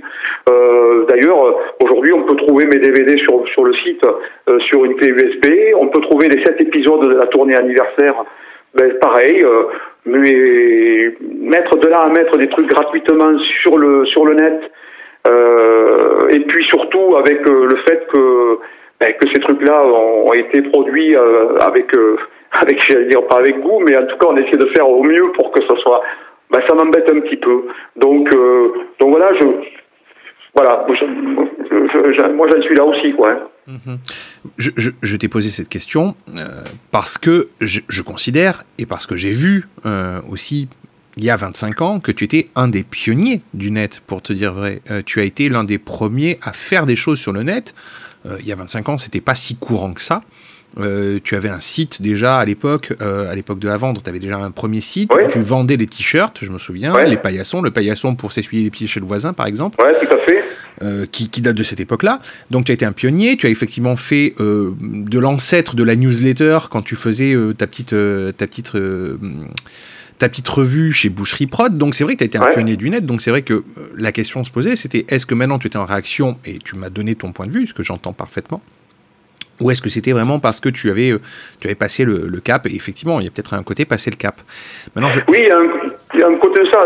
Il faut, je veux dire, chez, chez Boucherie Prod, il y avait une VPC, comme on disait à l'époque, euh, vente par correspondance, qui était très présente parce que c'était un, petit label, enfin un gros label, mais pour moi, mais petit label euh, qui, se débrouillait comme il pouvait avec les moyens qu'il avait. Donc, il a ce label, il essayait d'avoir une vraie relation avec avec l'autre, quoi. Hein, c'était pas uniquement fourguer des disques, quoi. Et je trouvais ça intéressant, et je trouve que je me suis inspiré de ça aussi par la suite, en essayant aussi de, de se décentrer de tout ça, parce que c'est, c'est l'apanage de tous ces réseaux-là de, de la, de la centration la plus, de, de, de, de, la centration la plus complète, quoi. Donc, à un moment donné, parler de quelqu'un d'autre, par exemple, sur, sur Facebook, ben, évidemment, on partage. On, on, on partage, on va. Mais est-ce qu'on se positionne vraiment en partageant, quoi? C'est-à-dire avoir un truc clair par rapport à tout ça. Bon, voilà, est-ce qu'en mettant un pouce, on se positionne vraiment? Est-ce qu'on dit vraiment ce qu'on ressent? Je veux dire que dans le, dans le, partage, ça me nuise, je dirais. Euh, voilà, il y a quelque chose de cet ordre-là. Et euh, moi, il y a, moi, il y a 25 ans, j'ai commencé, ça m'intéressait beaucoup, je l'ai beaucoup fait, j'ai beaucoup passé de temps à faire des choses comme ça. Et puis au bout d'un moment, euh, ben, je crois que c'est un truc d'âge aussi, ça m'a passé. Ça m'a, ça m'a passé. C'est comme au début du premier confinement où j'ai fait 5-6 bêtises sur Facebook, là. Et puis, un bout d'un moment, je me suis dit, mais mince, qu'est-ce, que je suis en train de faire là? Je suis en train de, concourir, pareil. Et, euh, et, j'ai arrêté, voilà. Même si ça m'éclatait, tu vois, tu vois c'est pas, j'ai pas de jugement sur ce que les autres font. Il euh, y en a pour qui c'est vachement important, tant mieux, tant mieux qu'ils le fassent. Je, je dis pas c'est nul, c'est pas nul. Euh, je dis juste que moi, je me positionne à des moments au regard de ce que je vis, quoi, de ce que je ressens, quoi. Voilà. Le spectacle vivant depuis quelque temps, euh, par la voix de ses acteurs, se dit dans une phase de mort imminente. On voit pas mal d'acteurs, de, chanteurs, de, directeurs de compagnie, de troupes euh, dire que voilà, ils sont à deux doigts de tous mourir, que les spectacles sont en train de mourir, les productions, les lieux de spectacle vont mourir à cause de ces deux confinements que l'on est en train de vivre. Mais toi, à titre personnel, est-ce que tu as une idée ou des idées pour réinventer le métier pour lui permettre de, peut-être sortir? Puisque je te pose la question parce que tu es quelqu'un d'inventif, euh, parce que tu as eu euh, justement ce côté très inventif il y a 25 ans. Tu es inventif de manière générale puisque tu n'es pas que euh, chanteur de chansons courtes, tu es aussi plasticien, tu es inventeur de machines inutiles mais toujours aussi drôles, tu fais des t-shirts, enfin tu t'es diversifié et tu es diversifié non pas parce que tu fais partie de la Startup Nation, comme dirait aujourd'hui la, nouvelle génération, mais parce que tout simplement, tu aimes ce que tu fais. Donc, toi, l'homme inventif, est-ce que tu as des idées pour réinventer le métier? Non, mais, non, parce que ça m'a d'ailleurs valu euh, d'écrire euh, un petit texte sur Facebook euh, après la l'allocution de Macron là où il disait qu'il qu'il fallait qu'il fallait se réinventer. Donc euh, moi, je disais que je n'étais pas sûr de savoir réinventer mon métier. Je l'ai sous les yeux là. Hein. Euh, c'est surtout Macron qui dit qu'il faut réinventer. Euh, parce que des fois, c'est déjà euh, difficile de simplement, entre guillemets, se renouveler. Alors, euh, se réinventer, euh, voilà. Est-ce qu'on demande, j'avais écrit ça, est-ce qu'on demande aux fabricants d'avions de réinventer l'avion? Hein? Non, moi je fais du, du spectacle vivant, donc euh, je pense qu'il y a des trucs de base sur le spectacle dit vivant que j'ai enfin, dont j'ai enfin compris la, dé- la dénomination, quoi. Euh, bon, moi je, je, je pense toujours par rapport à ça, euh, ben, se réinventer quand euh, c'est quoi euh, ça me ça me parle pas du tout. C'est-à-dire que s'il faut s'adapter encore une fois à des choses, euh, des moyens qui sont en fait nouveaux, modernes, enfin euh, moderne c'est déjà le mot ancien, mais euh, ça, ça positionne l'âge que j'ai. Mais euh, ouais non, moi je réinventer quelque chose. euh, moi j'ai envie de de jouer dans des conditions normales. En fait, c'est ça mon grand en ce, en ce moment. Enfin, voilà. J'ai réinventé. Comment comment on pourrait réinventer ça? Je veux dire, c'est pour moi ré- réinventer, c'est un discours de politique, quoi, de politicien, quoi. Voilà, c'est ça. Euh, qui veut tout dire et rien dire, quoi. Bon, voilà. Qui donne, je veux dire, qui donne, euh, qui, qui donne peut-être des moyens. euh, bon, ce qui est en train d'être fait, c'est-à-dire qu'aussi en ce moment, effectivement, euh, euh, oui, il y a des boîtes qui sont au bord de, parce que en ce moment, il y a la, il y a l'activité partielle qui est encore euh, en vigueur, et tant mieux, et tout ça, mais il y a plein de choses aujourd'hui qui ne, qui ne bougent pas parce que aussi on est, euh, on, on a- on n'a pas trop de soucis. Enfin, il y a beaucoup de soucis, mais de ce côté-là, bon, ben voilà, en ce moment, même les collectifs euh, dans lesquels on, on, on apparaît des fois, ben c'est un- ils sont un peu moins alertes en ce moment. Ils sont un peu moins, euh, ils sont un peu moins. euh, et pourtant, quand tout ça, euh, quand, euh, quand ça va se réveiller, il va y avoir des dégâts énormes, quoi. Voilà. Tu portes Donc sur la réinvention, voilà, voilà. Oui, bah écoute, je, je- je prends ta réponse. Tu, tu portes différentes casquettes chansons, textes plus proches du théâtre, metteur en scène, plasticien. Tu as un regard sur tes contemporains déjà, ne serait-ce que parce que tu as une, fonction, c'est la fonction artistique, et l'artiste, c'est quelqu'un qui regarde ses contemporains. Donc tu as remarqué forcément un changement, euh, quelque part, dans l'attitude des spectateurs depuis tes débuts. Quand ils viennent au spectacle, est-ce que tu as remarqué quelque chose? Est-ce que les spectateurs ont changé? Est-ce que leur attitude a changé? Est-ce que les gens ont changé quand ils viennent au spectacle entre le moment où tu as commencé et, il y a encore quelques temps quand les spectacles étaient encore possibles? Ben, moi, je serais tenté de dire que ceux qui viennent à mes spectacles euh, vieillissent avec moi, quoi. Tu vois ce que je veux dire. J'ai, d'ailleurs failli appeler mon dernier spectacle la Déstructuré, qui, qui, qui traite un peu dans le thème, c'est un peu la, euh, l'art contemporain, les machines que j'ai faites, que pas grand monde a vu, tout ça et tout. J'ai failli euh, l'appeler à l'instar des spectacles jeunes publics, spectacles vieux public. Mais heureusement qu'ils sont là, quoi. Parce qu'en fait, on a, on a vieilli, on a vieilli ensemble. Donc moi, j'ai, je remarque rien à part que le public s'amenuise, que dans la chanson ou dans l'humour que je que, que, que je propose, et ben, le public euh, vieillit avec moi, quoi. Mais euh, et, et puis moi, pour moi, pas question d'aller euh, euh, d'essayer de, de convaincre les jeunes, quoi. Il y a encore des gens qui se disent mais comment ça se fait, on n'a pas de jeunes ce soir et tout. Oui, mais peut-être ce que l'on propose parle moins aux jeunes, pour pas dire plus, quoi. Donc à un moment donné, hum, c'est aussi euh, c'est aussi c'est une réalité, ça. C'est-à-dire que les les publics vieillissent et, euh, et qu'effectivement, là on peut opposer parfois, euh, et ça ne veut pas dire que les publics jeunes vont voir des trucs nuls, c'est pas ça, moi je dis jamais ça. Il y a plein de choses intéressantes, c'est que on n'est plus concerné par ça. Donc les publics qui viennent voir le type d'humour que, que, que, que je peux proposer, comme d'autres copains et tout ça, eh ben, le public, euh, pour qu'il soit un peu en phase avec l'artiste qu'il va voir, euh, ben, il faut qu'il soit un peu, en tout cas, en l'occurrence moi, il faut qu'il soit un peu, un peu vieux, quoi. Et c'est le cas. Après, il y a des gens qui vont voir des, voilà, il y a une segmentation comme ça, des choses. Je pense qu'avant, il y avait ça. C'était un peu pareil, quoi. hein. Donc, moi, j'ai rien remarqué, quoi, à part que, que le public vieillit avec moi, quoi. Mais un jour, les, les jeunes iront au théâtre quand ils seront plus vieux. Voilà. Voilà, je pense. Oui, oui. Tu as un répertoire de chansons courtes et plus longues. hein. Il n'y a pas que des chansons courtes chez toi qui sont très inspirées par ton vécu, ton expérience, ta vie personnelle. Euh, par exemple, quand tu expliques que tu te mouchais mal étant, étant adolescent, par exemple, Oui. c'est- c'est de l'expérience professionnelle, c'est de l'expérience personnelle, on va dire. Tout à fait. Est-ce que tu ressortiras de ce long moment de non-spectacle avec des chansons qui parleront de cela? Mais alors, euh, la réponse est non, parce que euh, il m'est arrivé un truc pendant ce premier confinement, euh, qui arrivé au bout d'un mois à peu près de confinement. je me suis mis à écrire, non pas des chansons, mais je me suis mis à écrire des petits souvenirs comme ça de, de, ma, de, mon enfance, de, de 5 à 12 ans. Voilà. J'ai écrit tous les jours pendant deux mois. Des choses comme ça liées avec, euh, euh, je sais pas, il fallait que ça sorte à ce moment-là, liées avec euh, euh, mon incapacité à, à, à lire Pierre Bourdieu, La Distinction, quoi. Voilà, parce que c'est quelqu'un qui m'a toujours un peu intéressé. Et, figure-toi que ces récits euh, anecdotiques liés avec cette double histoire de mon incapacité à lire Bourdieu, euh, ben, ça va devenir un spectacle. Voilà, ça va devenir un spectacle qui va s'appeler euh, Ma Distinction, où il n'y aura pas de musique, pas de chanson.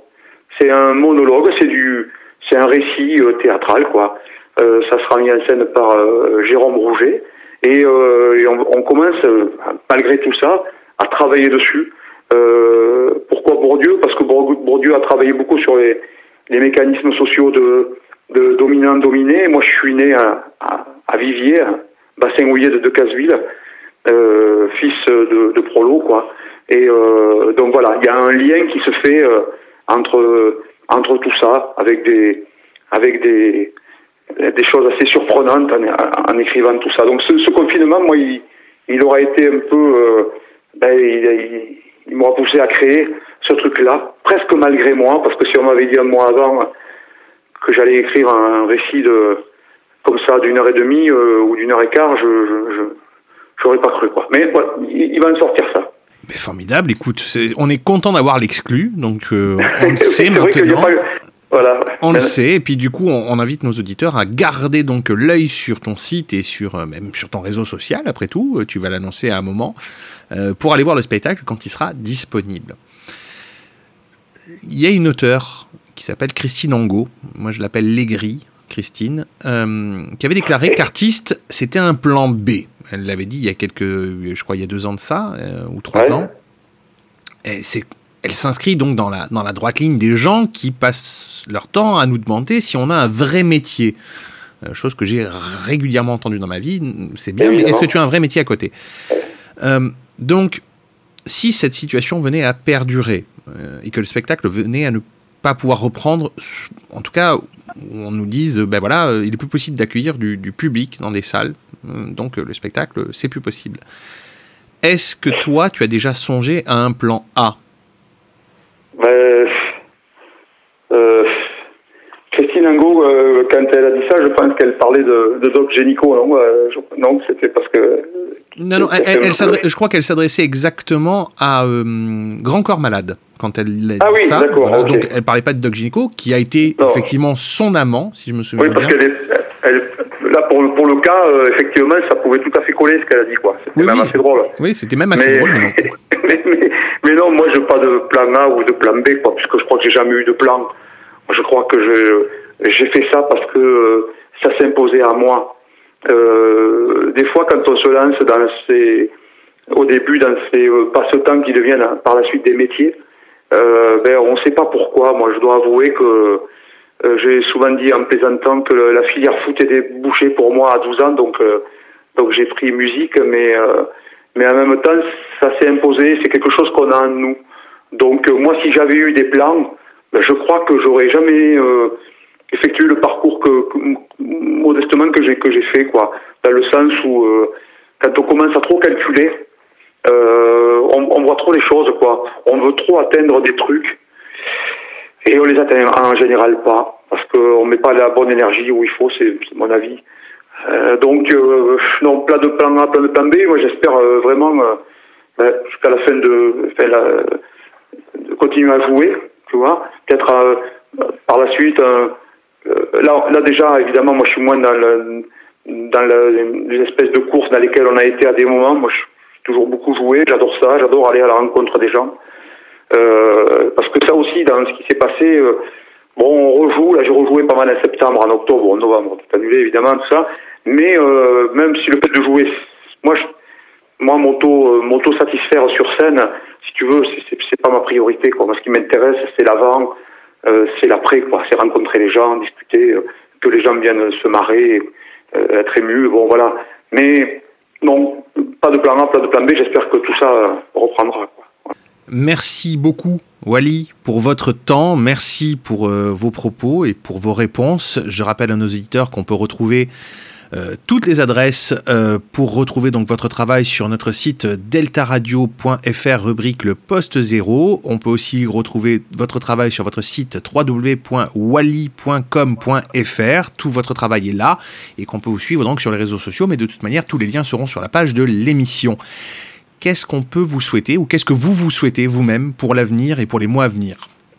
Bah, bon, Ça paraît une évidence, mais que tout ça se, se tasse quoi, et qu'on puisse euh, vivre de nouveau enfin normalement. Quoi. Je crois que c'est ça. Je crois que c'est ça, euh, moi, qui m'intéresse quoi, vraiment. Et de, et de pas choper cette saloperie de, de, de machin, quoi. Et de, et de, de respirer à nouveau normalement. Eh bien, écoutez, on va rester là-dessus parce que de respirer à nouveau normalement, je trouve que c'est la, la plus belle phrase que, qu'on peut dire sur cette situation, je pense. Ben, merci. Merci beaucoup, Wally. Merci de ton temps et merci de nous avoir reçus téléphoniquement. Ben, merci. merci à toi. Merci. Nous, on fait une petite pause et on se retrouve dans quelques secondes avec un autre invité.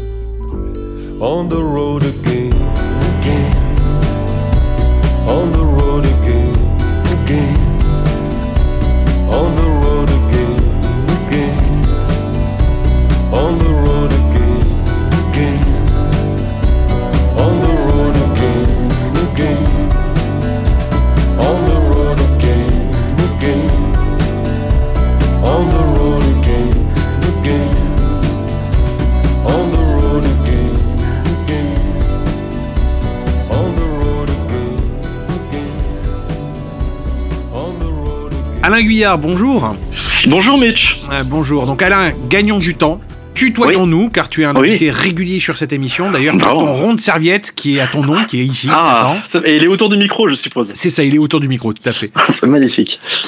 Alors Alain, tu reviens cette année avec un nouvel ouvrage euh, qui s'intitule euh, 22 leçons de philosophie par et pour les mauvaises filles, les goudous, les travelots, les queers, les petits PD et les grandes folles aux éditions Le Dilettante.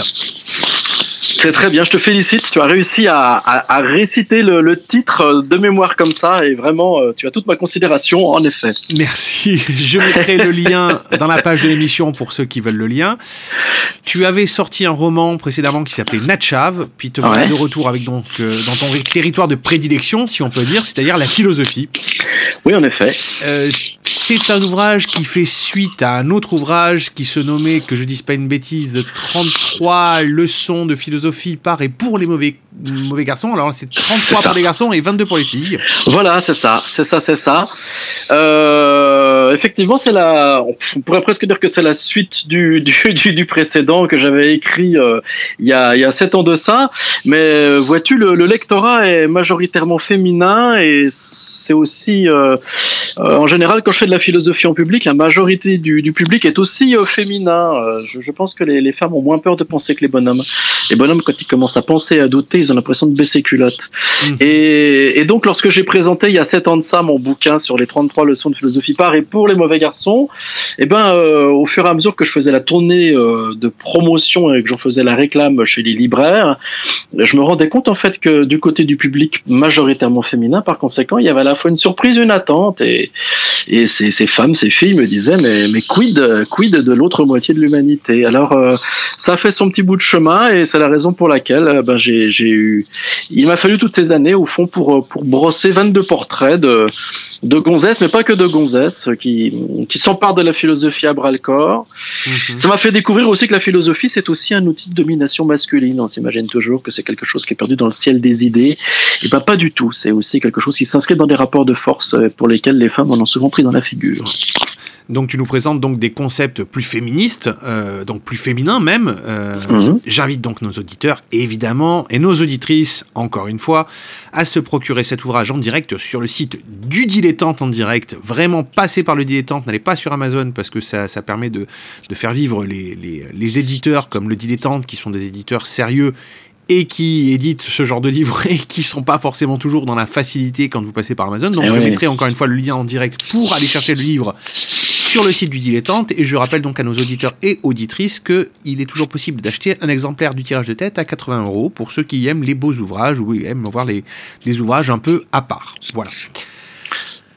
On se pose toujours autant de questions ici au poste zéro, Alain. Et la question Oui. de ce mois-ci peut paraître saugrenue si l'on considère que les philosophes et que le philosophe que tu es n'est pas tant concerné, mais tu es un philosophe forain, un sage errant, donc tu as, tu as besoin de salles, de festivals, voire d'une estrade en fond de cours Eh oui, pour eh oui. exercer ton art et éventuellement remplir le larfeuille qui te permet de faire tourner la becte. Bref, c'est clairement la merde en ce moment, car il y a que chi niveau festival. Te voilà sage errant confiné, quasi ermite tarologique, te dans la lumière du savoir. Ok, ok, j'en fais trop, j'en fais trop. Revenons à nos moutons. Ce mois-ci, on se pose la question essentielle de savoir si le spectacle vivant est-il mort Et pour toi, donc, Alain Guyard, philosophe, le spectacle vivant est-il mort? Écoute, euh, c'est une question, c'est une question difficile. euh, je- j'aime bien l'expression spectacle vivant, qui est, qui est parfois euh, un petit peu surprenante pour euh, les gens qui qui sont pas accoutumés à ce vocabulaire-là. Euh, ça laisserait entendre qu'il y a un spectacle euh, mort ou quelque chose comme ça. Ben, c'est c'est un Euh, argument que Wally, qui était l'invité précédent, euh, Ouais. a soulevé justement. Mhm, mhm, mhm.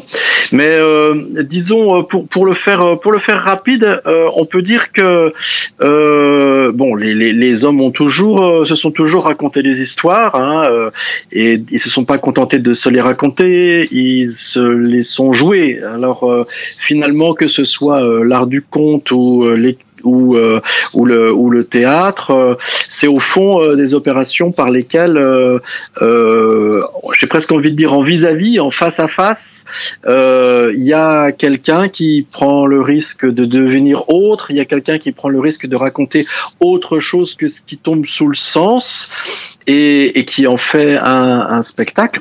Alors vivant au, au sens où c'est vraiment des êtres vivants qui sont là ici et maintenant en face à face et dans dans, un- dans une même temporalité dans un même espace.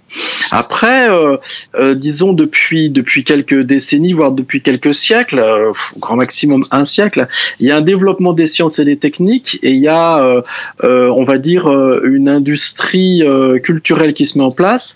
Et qu'est-ce qu'elle permet? Ben, elle permet au fond la chose suivante, même quand l'artiste qui fait son spectacle n'est plus là, euh, le spectacle demeure. C'est-à-dire, bah, ça s'appelle des enregistrements, enregistrements radio, euh, etc., enregistrements vidéo et ainsi de suite. Alors, est-ce qu'on peut dire que c'est un spectacle mort?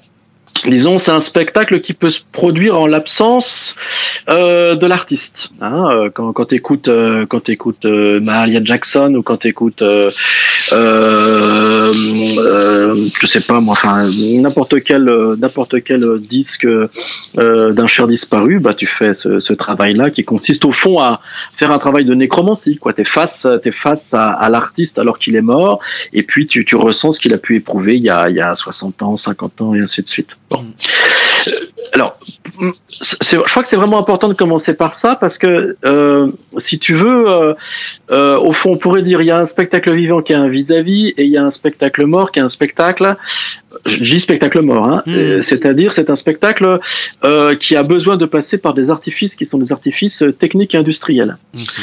Alors, dans la situation qu'est la nôtre, dans la situation qu'on dit sanitaire, pour moi elle n'est pas sanitaire, elle est métaphysique et politique, mais dans la situation, pour le dire rapidement, sanitaire qu'est la nôtre, le spectacle vivant est, impossible, euh, pour les raisons que j'ai données, c'est-à-dire que euh, le vis-à-vis est pas possible, parce qu'on peut pas être visage contre visage, Euh, c'est-à-dire que tu peux pas jouer, tu peux pas jouer une pièce avec avec un masque, puisque puisque justement, si tu joues une pièce, t'es masqué, tu portes du mascara, t'as du maquillage, euh, t'as des vêtements du 18e, tu vas pas te foutre un masque. C'est plus la peine. Donc ça fusille le, ça fusille le, le, le, le vis-à-vis, le face à face dès lors qu'il y a le masque. Et puis, bon, ben, on le sait bien, il y a les mesures de distanciation qu'on avait d'ailleurs appelées atrocement au début distanciation sociale, qui sont maintenant appelées distanciation physique, qui font que ben, euh, là où il y a un spectacle et quelque chose qui a à voir avec la fête, parce que le rapport euh, à la temporalité, le rapport à l'identité, le rapport à l'espace sont modifiés, transformés, et la fête n'est plus possible, puisqu'il faut se garder les uns des autres, il, faut, il ne faut plus boire, il ne faut plus manger, il ne faut plus aller dans les lieux qui sont les lieux du, du plaisir.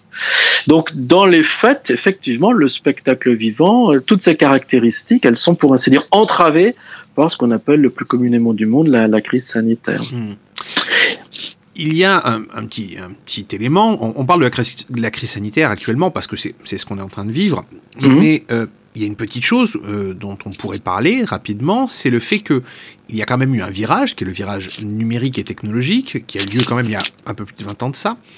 Et depuis, beaucoup d'artistes, euh, beaucoup, de, beaucoup de spectacles ont lieu de plus en plus, alors non pas simplement par des captations, donc pas simplement par des DVD ou des représentations sur des chaînes de VOD, mais beaucoup de gens passent maintenant par euh, le live Facebook, par exemple, euh, ou la captation directe euh, pour pouvoir retrouver une part de vivant toi-même. Tu fais des petites leçons de philosophie dans un théâtre nîmois, que je dise pas de bêtises, Oui. auquel on peut, on peut assister en direct depuis chez soi. Euh, contre, contre rétribution, évidemment, hein, on paye sa place comme on irait au spectacle, sauf qu'on est chez soi et on peut le voir en direct sur son ordinateur. Donc, est-ce que c'est un virage euh, qui, euh, qui va nous donner, on va dire, le ton des prochaines années, à ton avis? Est-ce que le spectacle vivant va passer par quelque chose de vivant mais de décentré? Ou est-ce qu'on va revenir, à ton avis, à quelque chose de, voilà, de, de plus, euh, de plus commun, de plus, voilà, avec une temporalité bien spécifique? Bon, euh, si tu veux, dans, dans mon analyse, j'ai essayé d'opposer en quelque sorte le spectacle vivant, alors ce que j'ai appelé maladroitement spectacle mort, puis après j'ai dit c'est un spectacle de, de nécromancie, c'est-à-dire que euh, en fait c'est pas t'es pas face à un mort, soudain tu le fais revenir à la vie grâce au miracle de la technique. Euh, c'est effectivement le plus simple, c'est tu, tu écoutes un disque quoi, tu vois. Et alors que le mec il est une symphonie et pourtant l'orchestre symphonique est pas dans ta piole. Et peut-être quand même que tous ceux qui ont joué et pour lesquels tu as la galette, ils sont peut-être tous défunts, tu vois. Donc, disons, je- moi j'ai envie d'opposer le spectacle vivant qui est du vis-à-vis au spectacle nécromantique, où, euh, où soudain tu as, par les moyens techniques, la possibilité de ressusciter la vie disparue. Voilà, on peut le dire comme ça. Maintenant, euh, moi, si tu veux, j'ai pas d'a priori, comme tu as, tu, comme tu l'as, tu l'as signifié, euh, avant la, ce qu'on va appeler la crise sanitaire, je m'étais déjà frotté à, à l'exercice, c'est-à-dire que je m'étais déjà frotté au, au, à la, à la vidéo et euh, et j'avais, j'avais déjà, j'avais déjà, je m'étais déjà frotté à ce, à ce média-là et je suis en train de, de, de m'y mettre effectivement de manière un peu plus sérieuse, comme tu l'as, comme tu l'as signalé. Là, on a vraiment un vrai studio d'enregistrement avec trois caméras, Steadicam, etc. Pour moi, ça, ça me cause pas de problème. Pourquoi? Parce que en fait, euh, euh, le- le- la première opération nécromantique, tu as eu tout à l'heure la gentillesse de parler de mon bouquin, la première opération nécromantique, c'est l'écriture. C'est-à-dire que tu as le compteur qui fait un travail de vis-à-vis, c'est-à-dire le compteur, il déboule devant une assemblée et puis il va moduler sa voix, il va installer des silences, peut-être aussi il va, il va se grimer et porter des masques, que sais-je. C'est du spectacle vivant. Mais qu'est-ce que fait l'écrivain depuis 6000 ans? Depuis, depuis 6000 ans, l'écrivain fait aussi un travail de conte, mais c'est pas dans l'ordre du vivant, c'est dans l'ordre du nécromantique. C'est-à-dire, il y a, il y a une technique qui est incroyable qui s'appelle l'écriture. Et, et en quoi consiste l'écriture? Quand on y songe, c'est, c'est, c'est vraiment hallucinant. Parce que je parle avec ma main, puisque ma bouche va se taire et ce sont mes, mes, mes doigts qui vont, qui vont, qui vont, qui vont dire mes mots, tu vois. Et puis toi, comment tu vas m'écouter? Tu vas pas m'écouter avec tes oreilles, mais tu vas m'écouter avec tes yeux. Donc tu vois comment les, nos deux corps sont complètement disloqués. Et puis la simultanéité, la simultanéité est abolie. C'est-à-dire que lorsque je vais écrire, il va se passer du temps et ensuite seulement tu vas me lire. Il n'est pas possible que tu me lises dans l'instantanéité de mon écriture. Et même tu vas me lire en mon absence, très certainement. Donc véritablement, si tu veux, euh, on va dire le, le, les, arts nécromantiques, pour les opposer au spectacle vivant, les arts nécromantiques, c'est une vieille histoire dans l'humanité. Et moi, sans, sans gêne aucune, je suis prêt à me frotter à cet art nécromantique contemporain qui s'appelle la vidéo, comme je me frotte depuis de nombreuses années à cet art nécromantique multimillénaire qui s'appelle l'écriture. Pour moi, il n'y a pas d'état d'âme, si tu veux. Beaucoup de, de- gens du spectacle dit vivant, on va dire, euh, disent que nous sommes dans une phase de mort imminente. Beaucoup de salles de spectacle sont en train de fermer, beaucoup d'intermittents disent qu'ils sont à la ramasse, pour dire les choses comme elles sont. Euh, Les gens du syndicat du spectacle annoncent jusqu'à 600 fermetures de lieux en France. Alors, à vérifier, évidemment, hein, pour l'instant c'est tout au conditionnel, mais enfin, c'est ce qu'ils annoncent en tout cas. Euh, toi, dans tout ça, euh, qu'est-ce que tu constates? Qu'est-ce que, Quelles sont tes peurs par rapport à ça? Est-ce que tu penses que de toute manière, il est possible de se réinventer, de se renouveler, dirons-nous? Wally m'a fait une réflexion, c'est juste, on ne peut pas se réinventer, on se renouvelle. Est-ce que tu penses que le spectacle vivant peut se renouveler? Est-ce que toi tu t'y crois? Est-ce que toi tu es, dans cette dominante là ou est-ce que tu te dis bon ben euh, voilà, on verra bien ce qui se passe? Alors, euh, euh, les, échos que j'ai du milieu me font confirmer ce que dit Wally, c'est-à-dire ça va être une, une hécatombe monstrueuse comme on n'en a jamais connu. Euh, bon, si je ne parle que de moi, ça a été, été une année euh, terrible en fait. J'ai perdu. euh, euh, alors moi je suis pas intermittent du spectacle, hein, mais j'ai perdu tout mon chiffre en un an et quand je dis tout mon chiffre, c'est-à-dire j'ai tout mon salaire. Ça fait un an que j'ai pas de salaire, quoi, et j'ai pas de protection sociale, j'ai pas de chômage, etc. Parce que je suis d'abord écrivain et je je me je me pense pas comme comédien et, l'écrivain, euh, on refuse qu'il soit considéré comme un métier. Il a aucune protection sociale, aucun chômage. Donc moi je, je suis le, le premier des morts, avant même euh, l'effroi que connaissent mes, mes camarades qui sont intermittents du spectacle. Moi, ça fait depuis un an que j'étais abattu, que je suis au sol. Ça fait depuis un an que j'ai aucun moyen de subsistance. Je vis de la mendicité et, et de la, la- la- la gentillesse euh, de- de- des gens qui veulent bien me, me- soutenir. Je pense qu'un jour ou l'autre, il faudra aussi lever ce lièvre qui s'appelle euh, les, les derniers esclaves, euh, qui n'ont aucune, euh, aucun, aucun statut social et qui sont les écrivains, alors que leur, euh, leur, leur production est considérable. Fin de la petite parenthèse. Mais pour en, pour en revenir, euh, pour m'abstraire de mon cas et pour en revenir à, à ce dont tu as parlé déjà avec Wally, je confirme la chose, c'est-à-dire que le monde du spectacle vivant euh, est tué. hein. il est tué, euh, il s'en remettra pas. Euh, je pense que la boucle là, ça va être, euh, ça va être que si jamais il y a une accalmie, euh, elle aura lieu en janvier-février. C'est apparemment ce qui semble être dit sur sur la fin du confinement.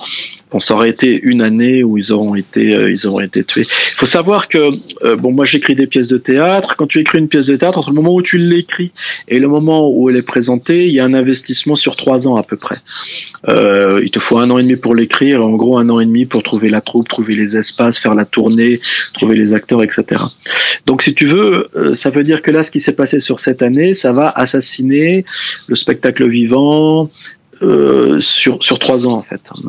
Et donc euh, les gens vont pas les gens vont pas s'en remettre. Ça va être une hécatombe considérable dans le métier. En juillet.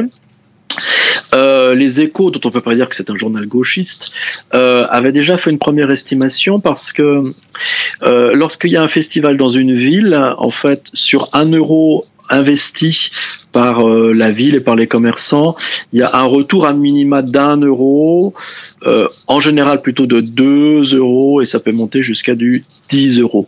Donc c'est toujours l'intérêt d'une ville en fait de faire un festival. Donc les échos s'étaient un petit peu euh, souciés euh, de, de, de l'avenir euh, des intermittents du spectacle, non pas parce qu'ils soutiennent la cause des saltimbanques, mais parce qu'ils soutiennent la cause du portefeuille. Ce sont des Et le pragmatiques. Ce sont des ce sont des pragmatiques. Et ils avaient estimé déjà en, en juillet qu'il y avait 76% des gens du spectacle vivant qui allaient disparaître et changer de métier. Donc euh, effectivement, je, je, je confirme euh, ton analyse et celle de Wally. C'est une mise à mort du spectacle vivant.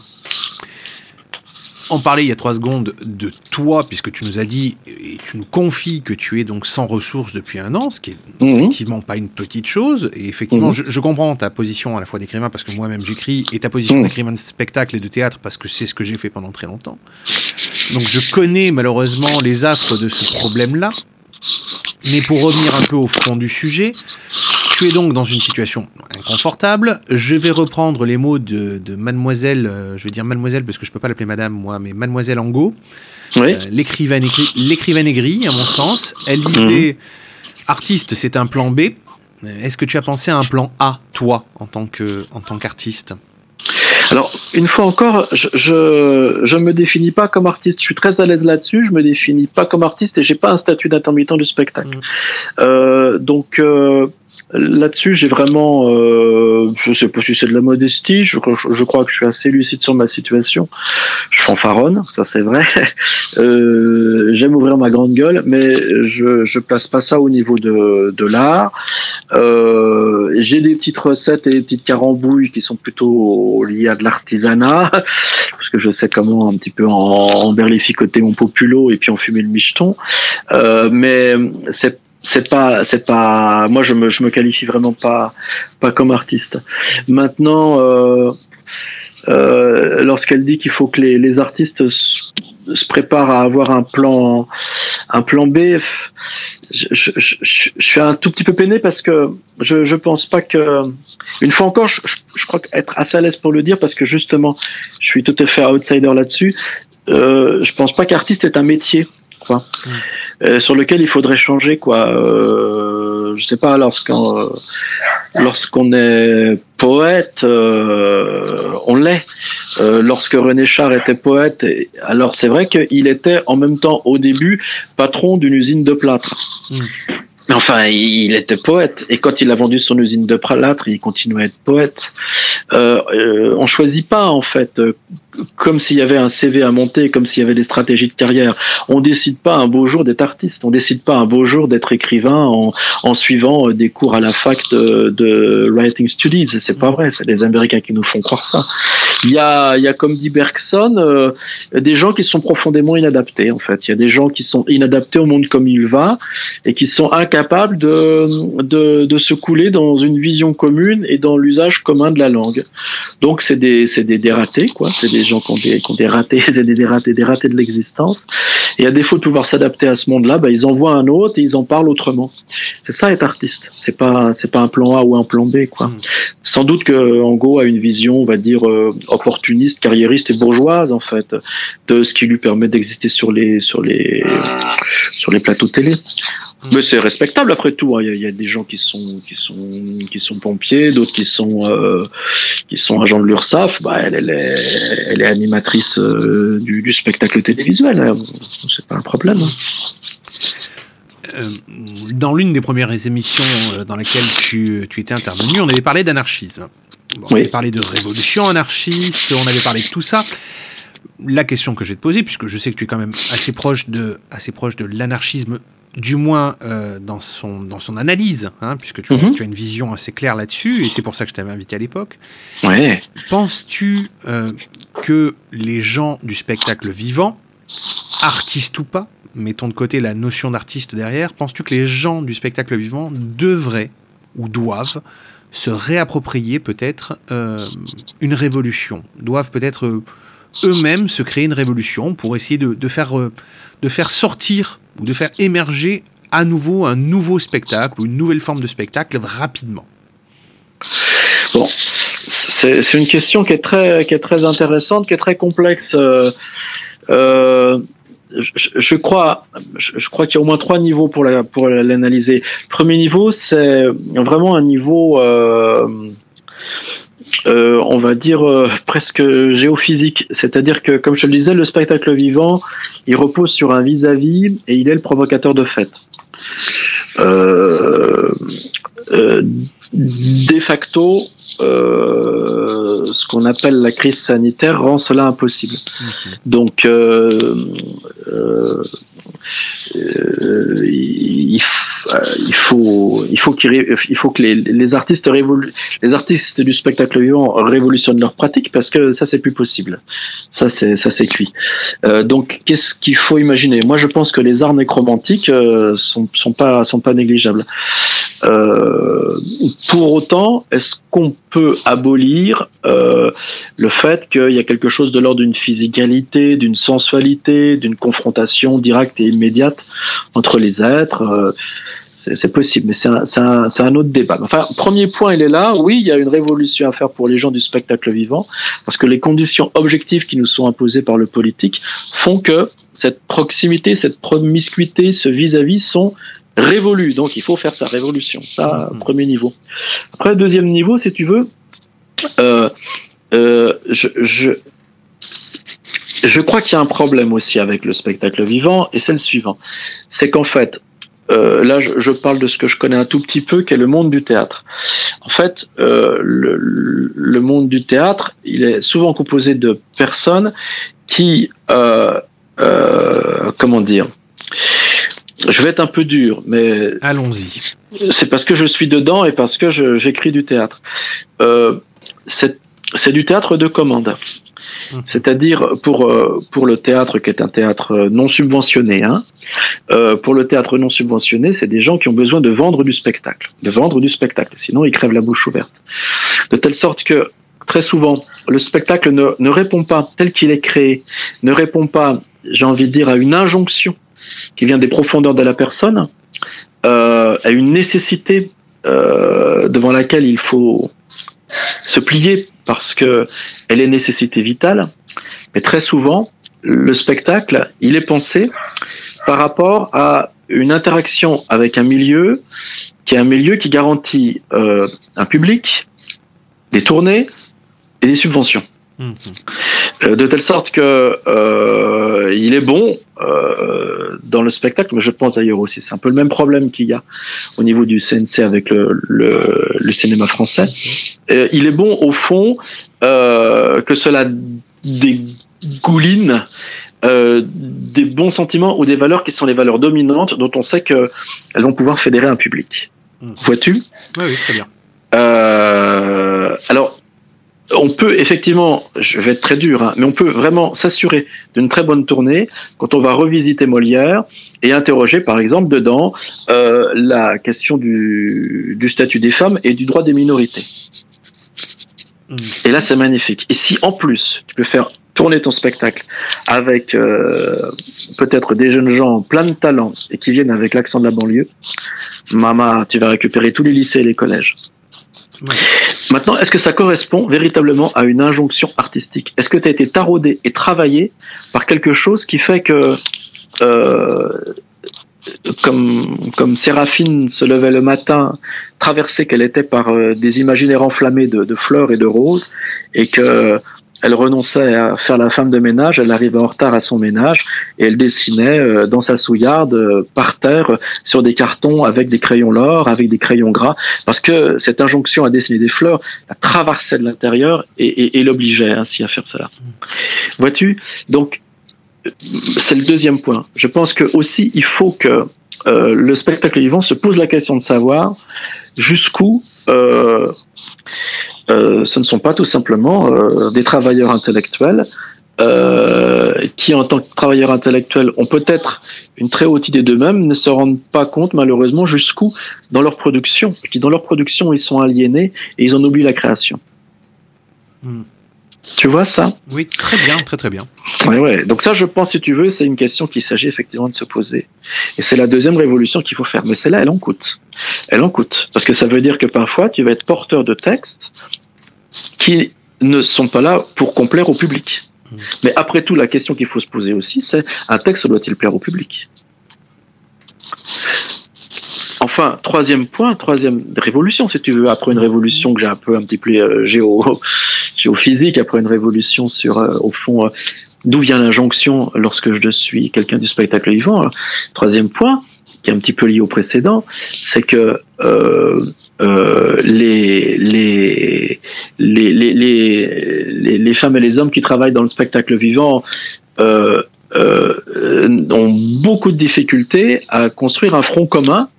Et pour le dire très, cru, très crûment et, et, très très simplement, euh, euh, sont pas du tout syndiqués. Mm.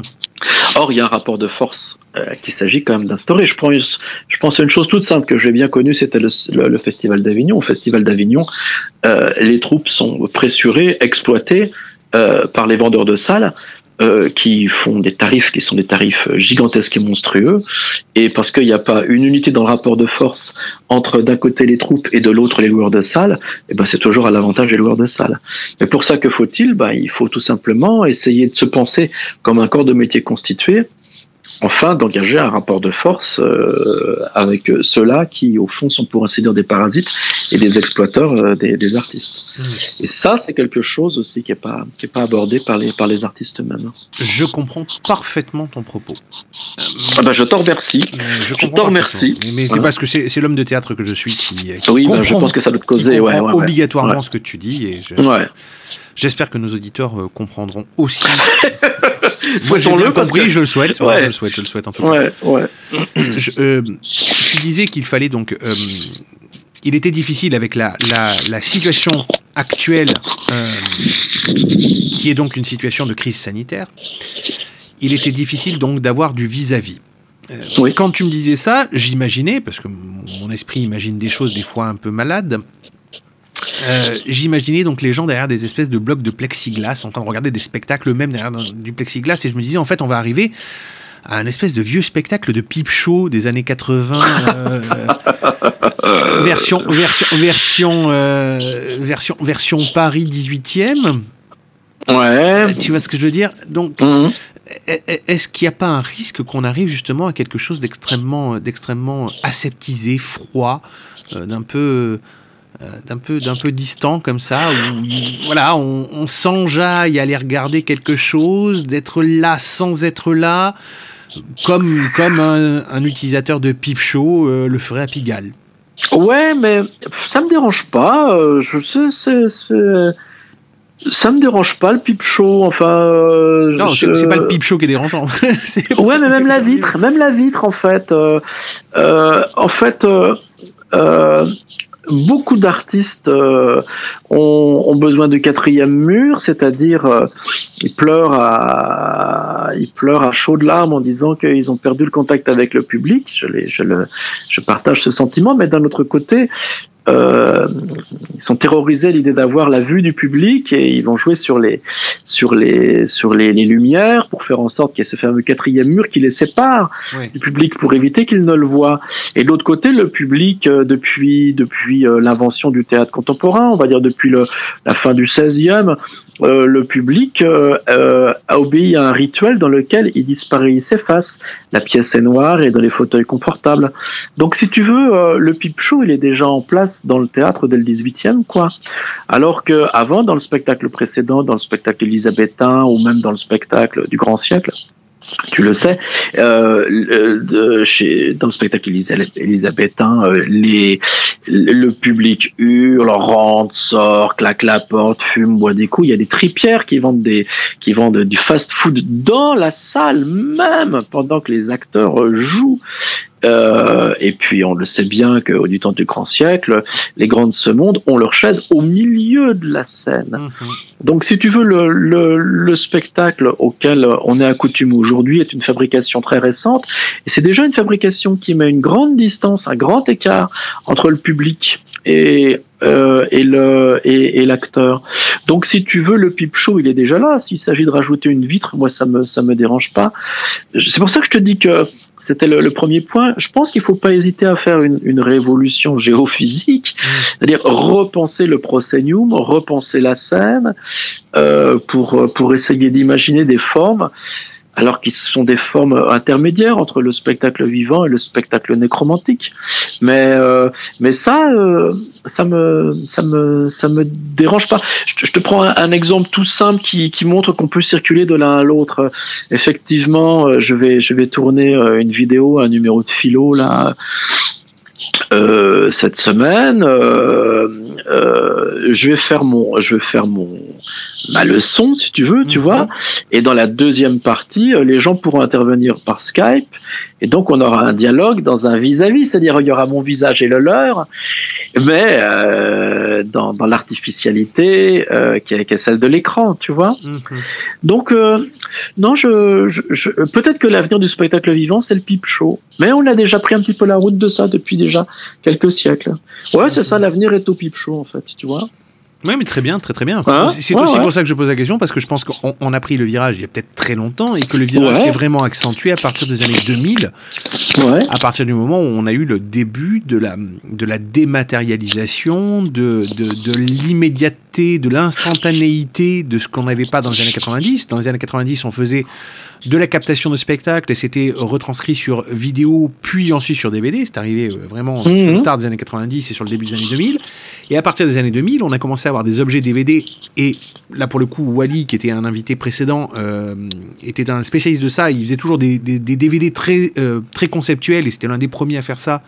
À, à mettre autre chose que simplement son spectacle et mettre d'autres éléments à l'intérieur pour créer un objet euh, qui soit un peu plus évolué que simplement une captation et une mise sur DVD.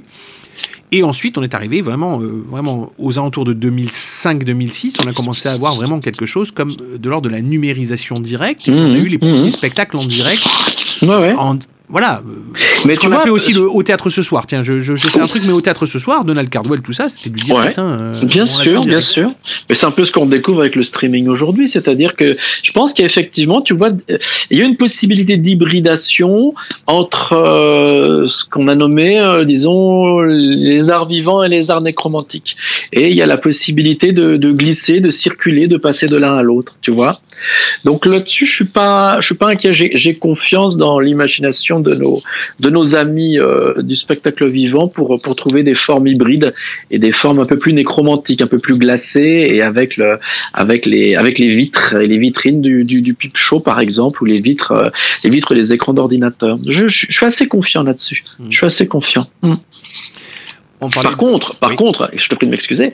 En revanche, si nos amis euh, restent cramponnés sur euh, le spectacle vivant tel qu'on a pu le définir tout à l'heure, c'est-à-dire euh, avec ses, avec le vis-à-vis, avec l'esprit de la fête, avec euh, euh, euh, avec euh, ces éléments d'interaction avec un public et avec une injonction qui n'est pas une injonction du dedans, mais qui obéit euh, euh, à quelque chose du dehors. Là, là, effectivement, tout cela sont, vont être vont être mis à mort, c'est sûr.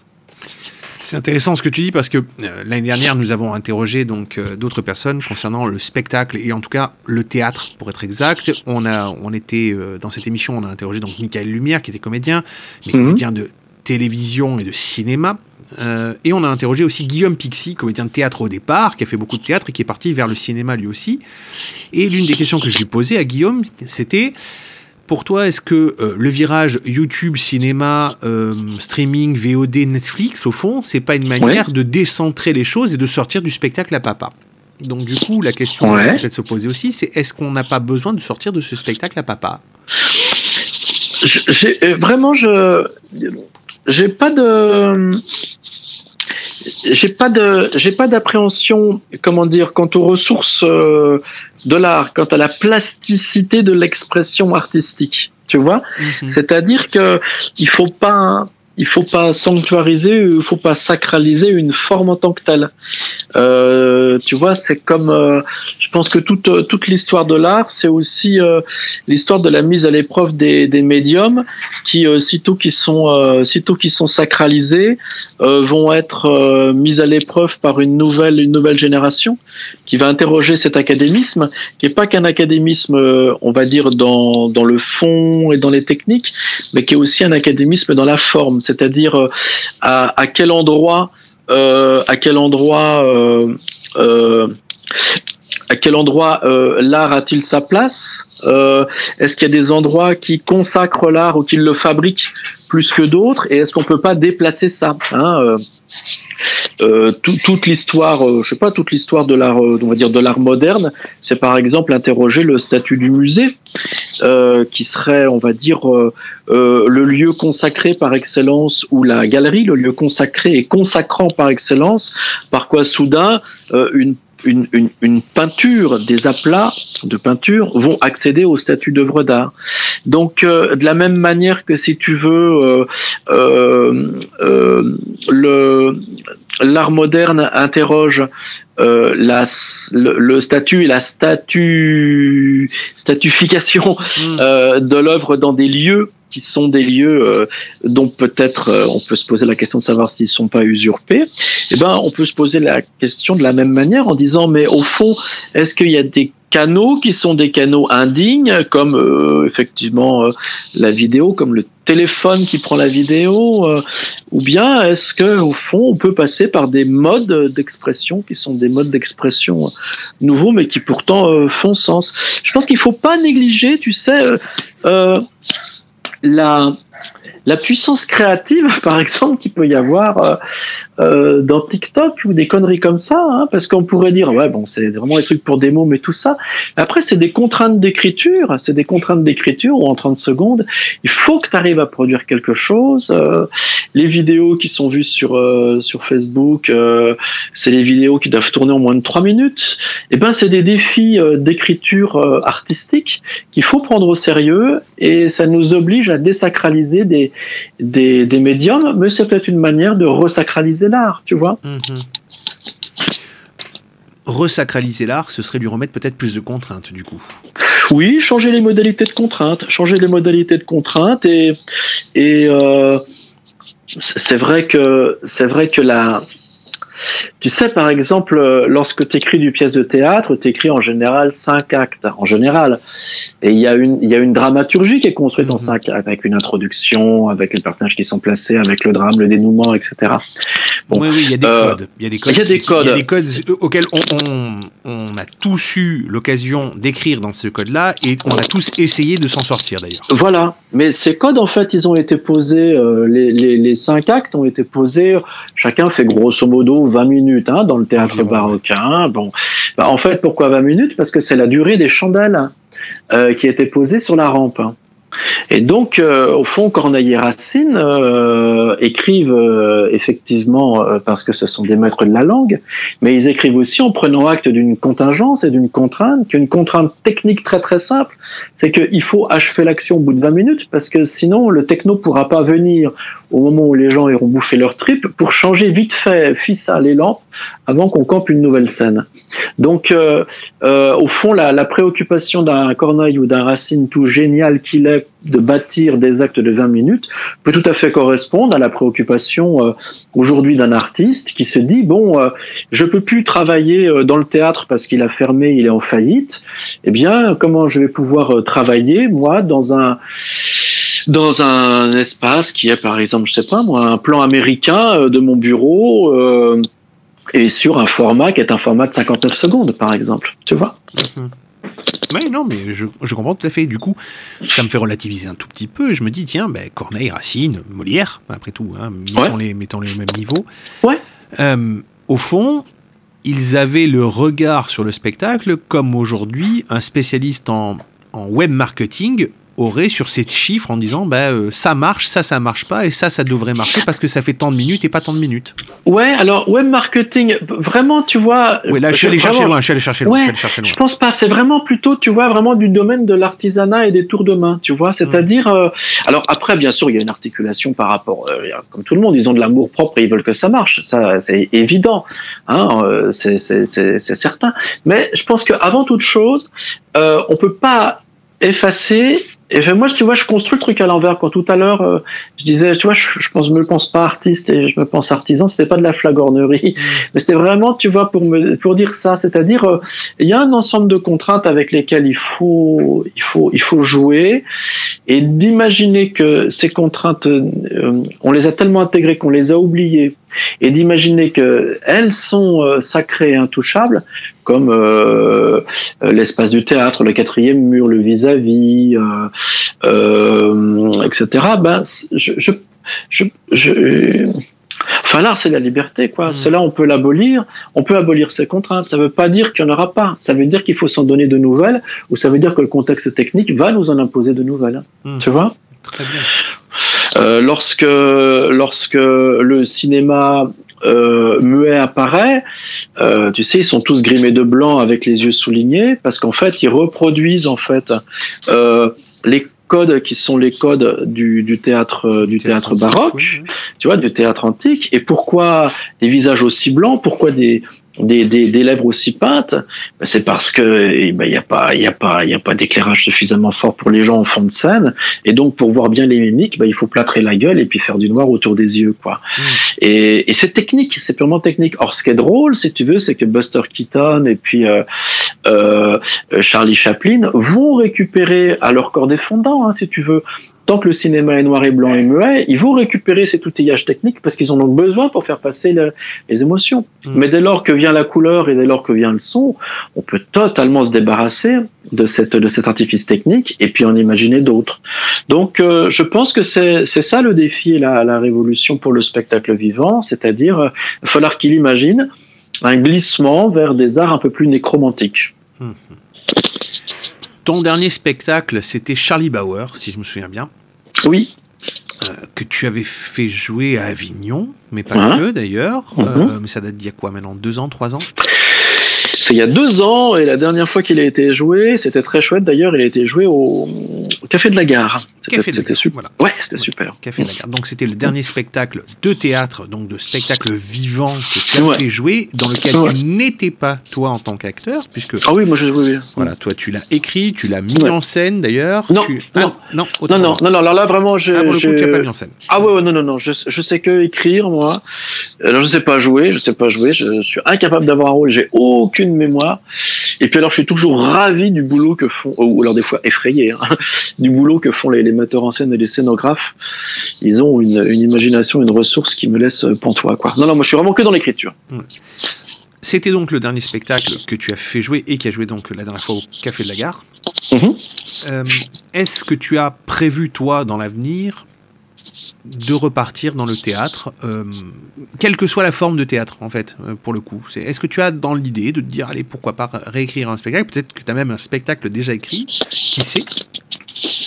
Oui, alors j'ai des, j'ai des, Charlie Bauer est amoureux, c'était une créa de 2014, donc tu vois, euh, elle a été reprise euh, l'an dernier, il y a deux ans. Euh, entre temps, avant la crise sanitaire, effectivement, j'étais sur un autre spectacle que j'ai que j'ai écrit en 2020 et et bah, pour lequel, bah, bien sûr, tout est tout est tout est bloqué. Le, problème qui se pose, si tu veux, il est il est simple, c'est que les, les festivals euh, ferment les uns après les autres et les théâtres aussi. Donc euh, matériellement, les comédiens n'ont pas n'ont pas les n'ont pas les, les, les moyens euh, ni physiques ni économiques de pouvoir présenter des pièces. Donc euh, ça c'est un c'est un problème. Donc moi ça m'interroge sur mon, mon travail d'écriture de théâtre ça. Hmm. Est-ce que tu reverrais par exemple ce nouveau spectacle? Est-ce que tu serais prêt à te dire allez tiens je- j'essaie de le réécrire pour en faire autre chose pour essayer de l'adapter à de nouvelles contraintes? On parlait de contraintes il y a Bon. deux minutes. Moi, ce que j'ai constaté aussi, c'est que euh, euh, les, les, les- bon, moi, je, je, je, je, me contente de les écrire et j'investis énormément dans l'écriture puisqu'une pièce fait 30 pages, il me faut un an, un an et demi pour l'écrire en général. Donc chaque mot vraiment pesé, chaque virgule, enfin c'est vraiment un, un travail d'orfèvrerie euh, gigantesque. Euh, moi j'ai constaté euh, puisque dans le dans le rituel euh, qui permet d'adouber des pièces, généralement un an avant qu'elles soient présentées, on en fait lecture au public. Donc les acteurs sont assis sur des chaises et on en fait lecture comme ça, un public choisi. J'ai constaté que mes pièces passent très très bien à l'oral et elles peuvent être très radiophoniques en fait. Je, je Ah, donc ah, tu vois ah, par- ah, ah, l'homme de radio que je suis euh, tend l'oreille.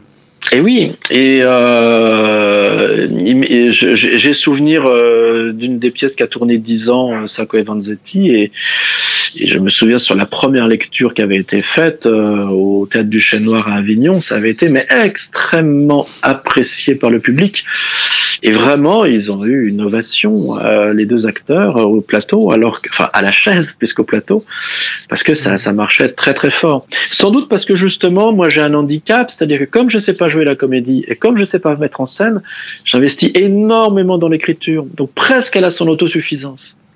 Donc vois-tu, je pense que ça peut être un exemple de ça, c'est-à-dire que là, tu vois comment le théâtre, l'écriture théâtrale peut glissement se nécromantiser, tu vois, Oui. et non pas se nécroser. Elle se nécroserait si elle restait seulement dans le spectacle vivant. Donc tu éventualiserais peut-être l'idée de partir vers ce que vers ce que nos anciens ont déjà fait, on va dire entre guillemets. Francis Blanche, Pierre Dac, Ouais, par exemple, ouais. euh, Signé Furax pour ceux qui ont une bonne mémoire. J'étais fan. Oui, c'est parce que j'étais fan de Signé Furax. Allez, je le. J'étais grand fan de et le grand Babu m'a toujours fait beaucoup rire. Euh, oui, mais voilà, c'était du spectacle, c'était C'était du du théâtre spectacle, et c'était voilà. c'était même peut-être c'était au-delà du théâtre, c'était du cinéma radiophonique, je dirais. C'était une forme cinématographique radiophonique et c'était très très drôle à mon sens. Donc, oui, puis il y avait tout ce jeu de bruitage Ouais. derrière qui était aussi très très très marrant. Donc euh, il faut avoir confiance, il faut avoir confiance en nos, nos capacités de renouvellement. Ouais. Bah écoute, si un jour tu pars vers, euh, vers effectivement une expérience radiophonique de ce genre-là, euh, sache que Radio Delta sera toujours prêt à, à écouter. Ah, bah pourquoi pas, pourquoi pas. D'autant plus que je suis, euh, moi, j'ai bu au lait de, de, de, de Ionesco, de Jarry, de tous ces gens-là qui, qui, qui, vraiment jouissaient en travaillant de la plume, quoi. Et puis, et puis s'amusaient à, à détourner la langue, à la mettre à l'endroit, à l'envers. et ça, je, je, je, c'est c'est vraiment un énorme plaisir. Ionesco, par exemple, euh, la cantatrice chauve, il l'a écrit en, en torturant et en subvertissant en fait des, des, des, des petits livrets pour apprendre euh, la langue française euh, facilement en 10 leçons là. Donc euh, ça c'est un, esprit qui me plaît bien. On peut s'amuser énormément avec la langue, on peut s'amuser avec les corps vivants des des, acteurs, mais on peut s'amuser aussi énormément avec la langue. Et là la radio effectivement peut être un, support fantastique pour euh, euh, des arts vivants mais différés à distance et en absence de ceux qui les jouent. Je, fais juste un aparté 3 secondes, mais en parlant de radio et de voix. Euh, J'avais reçu sur cette antenne Olympe Degé, réalisatrice euh, de films pornographiques, qui a réalisé Oui. donc un film formidable qui s'appelle La dernière fois de Salomé avec Brigitte Lay. Mhm. Euh, très bon film d'ailleurs qui est passé sur Canal Plus il y a au mois de juin dernier et j'ai eu des nouvelles il y a quelques temps. Olympe de G a dit qu'elle allait très certainement le mettre à disposition sur une plateforme de VOD, mais elle ne sait pas encore laquelle. Mais je, je donnerai des infos à nos auditeurs dès que ce sera possible. Le film est très bien et elle avait aussi un projet qui s'appelait Vox. Euh, Mhm. C'est un projet où tu pouvais donc acheter des épisodes, euh, des épisodes sonores euh, de rencontres de personnes. Alors c'est scénarisé, hein, c'est du théâtre, hein, Mhm. c'est du théâtre.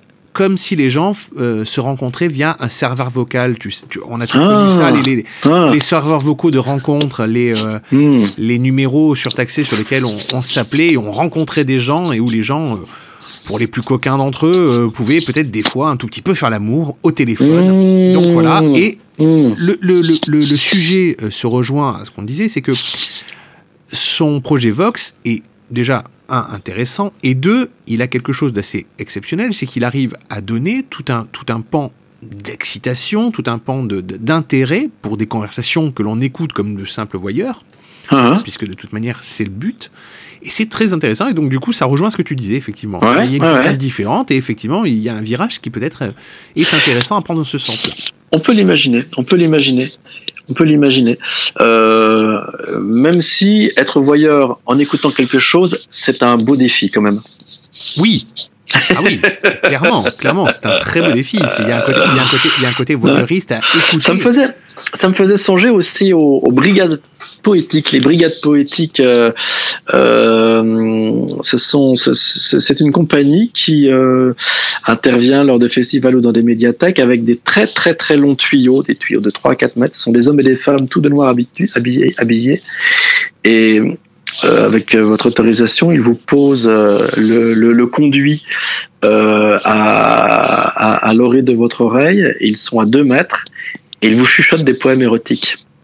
Et donc, il n'y a pas de contact, il y a 2-3 mètres, vous voyez pas la personne, elle vous parle euh, bien sûr euh, à, de, à 90 degrés, donc vous pouvez pas la, la, la regarder, et vous êtes tout entièrement euh, capté par, par ces chuchotements euh, qui sont euh, d'un érotisme torride. Donc c'est rigolo parce qu'on est là aussi sur une dématérialisation de la, de la présence de l'autre. Cependant, ça n'empêche pas quelque chose qui est de l'ordre du chavirement, Mhm. de l'émotion et du, et du charnel. Donc, euh, faut vraiment pas avoir peur d'imaginer des formes, en effet. Si on pouvait résumer donc tout ça, je pense que tout à, euh, je vais pas dire réinventer parce que du coup tout a été inventé, on va dire entre guillemets, mais tout est à renouveler. Oui, oui, oui, oui, tout à fait. Tout est à renouveler et, et euh, il faut pas cultiver des passions tristes euh, qui seraient celles euh, euh, de ce que c'était mieux avant et de ce que nous allons perdre, ce qui est l'essence de l'art. L'art, il a pas d'essence, ou plutôt son essence, c'est que justement, il échappe toujours aux modalités qui vont l'enfermer dans des formes définitives, quoi.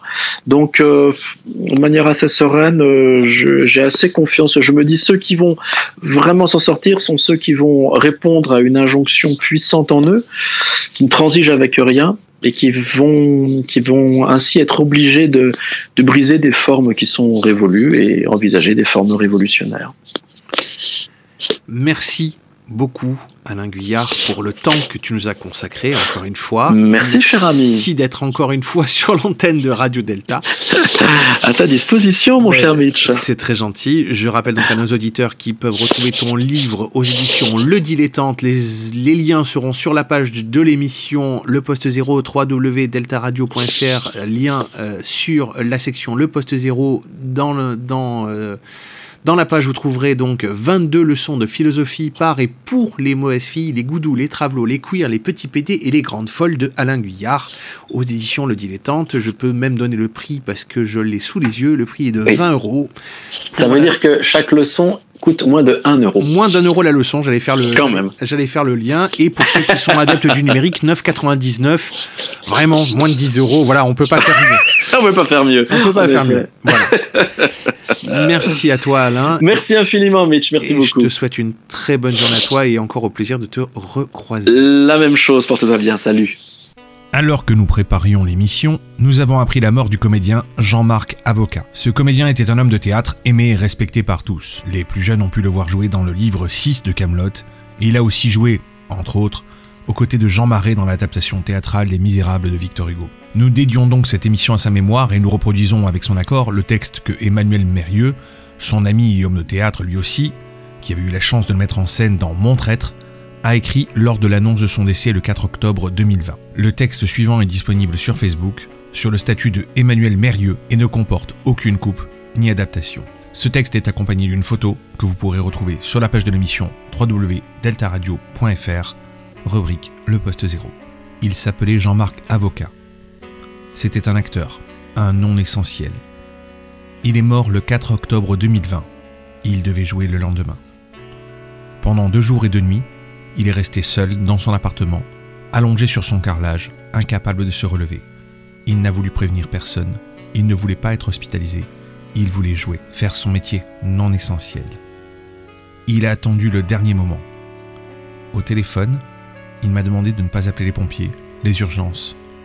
Il répétait ⁇ Ils vont me garder, ils vont me garder, je peux encore jouer, je peux encore jouer ⁇ Il est mort seul, à l'hôpital de la Croix-Rousse cette nuit-là. Je n'ai pas pu rentrer parce que le diagnostic vital n'était pas engagé. On ne laisse rentrer personne avec la Covid-19 si le diagnostic vital n'est pas engagé. Il est mort dans la nuit. Dans le dernier texto qu'il m'a envoyé, il disait simplement Ce que je redoutais de pire est arrivé. Je ne pourrai pas jouer. Jusqu'au bout, il a voulu faire son métier non essentiel. Cette photo date d'août 2018. Il avait fait un malaise ce jour-là. Je l'avais cru mort. Par cette photo, il m'a fait savoir qu'il était vivant, prêt à faire son métier non essentiel. Aujourd'hui, je poste son cigare fier et son majeur tendu bien raide au nom de tous les non essentiels, les inutiles et des jeunes sacrifiés, culpabilisés, insultés à l'avenir bousillés et de nos anciens stigmatisés, terrifiés à la pensée de mourir seuls, d'être enterrés seuls et qui n'ont pas eu le droit d'être touchés par les leurs depuis dix mois. Ce majeur bien tendu, bien raide, à ceux qui nous annoncent que nos théâtres, nos cinémas ne réouvriront pas et qui prétendent nous protéger quand ils ne protègent qu'eux-mêmes. On ne fait pas partie de leur projet. On n'en fera jamais partie. Pourquoi se mentir plus longtemps? Les êtres humains ne sont pour eux que biologie et économie, des tissus de chair et des flux financiers, des corps biologiques économiquement viables ou non viables. La bourse est euphorique, les métros et les centres commerciaux dégueulent sur les trottoirs leur Black Friday. Nous ne sommes pas essentiels. Ce majeur tendu, bien raide, d'un non essentiel. On est encore vivant, salopard. Emmanuel Mérieux est metteur en scène, et il dirige la troupe Bloc Opératoire qui peine désormais avec un spectacle qui ne peut être joué. Emmanuel Mérieux appelle ses amis et ses collègues du spectacle vivant à ouvrir les théâtres, et il demande depuis plusieurs jours un lieu de l'accueillir malgré tout. Il se dit prêt à signer toutes les décharges possibles pour prendre l'entière responsabilité pénale de la tenue de son spectacle. Le monde de la culture et du spectacle vit actuellement un tournant historique et de nombreuses voix s'élèvent pour dénoncer une incompréhension sur le traitement qu'ils reçoivent. Alors plus que jamais, le poste zéro s'associe avec tous les artistes qu'il a croisés durant sa route pour leur apporter tout le soutien nécessaire et invite tous les auditeurs, et les autres aussi, à se rendre dès que possible dans un théâtre, un cinéma, un spectacle des arts de la rue pour permettre au spectacle de ne pas devenir de simples souvenirs. Bonne fête à tous, et on se retrouve en janvier pour réfléchir de nouveaux miroirs brisés.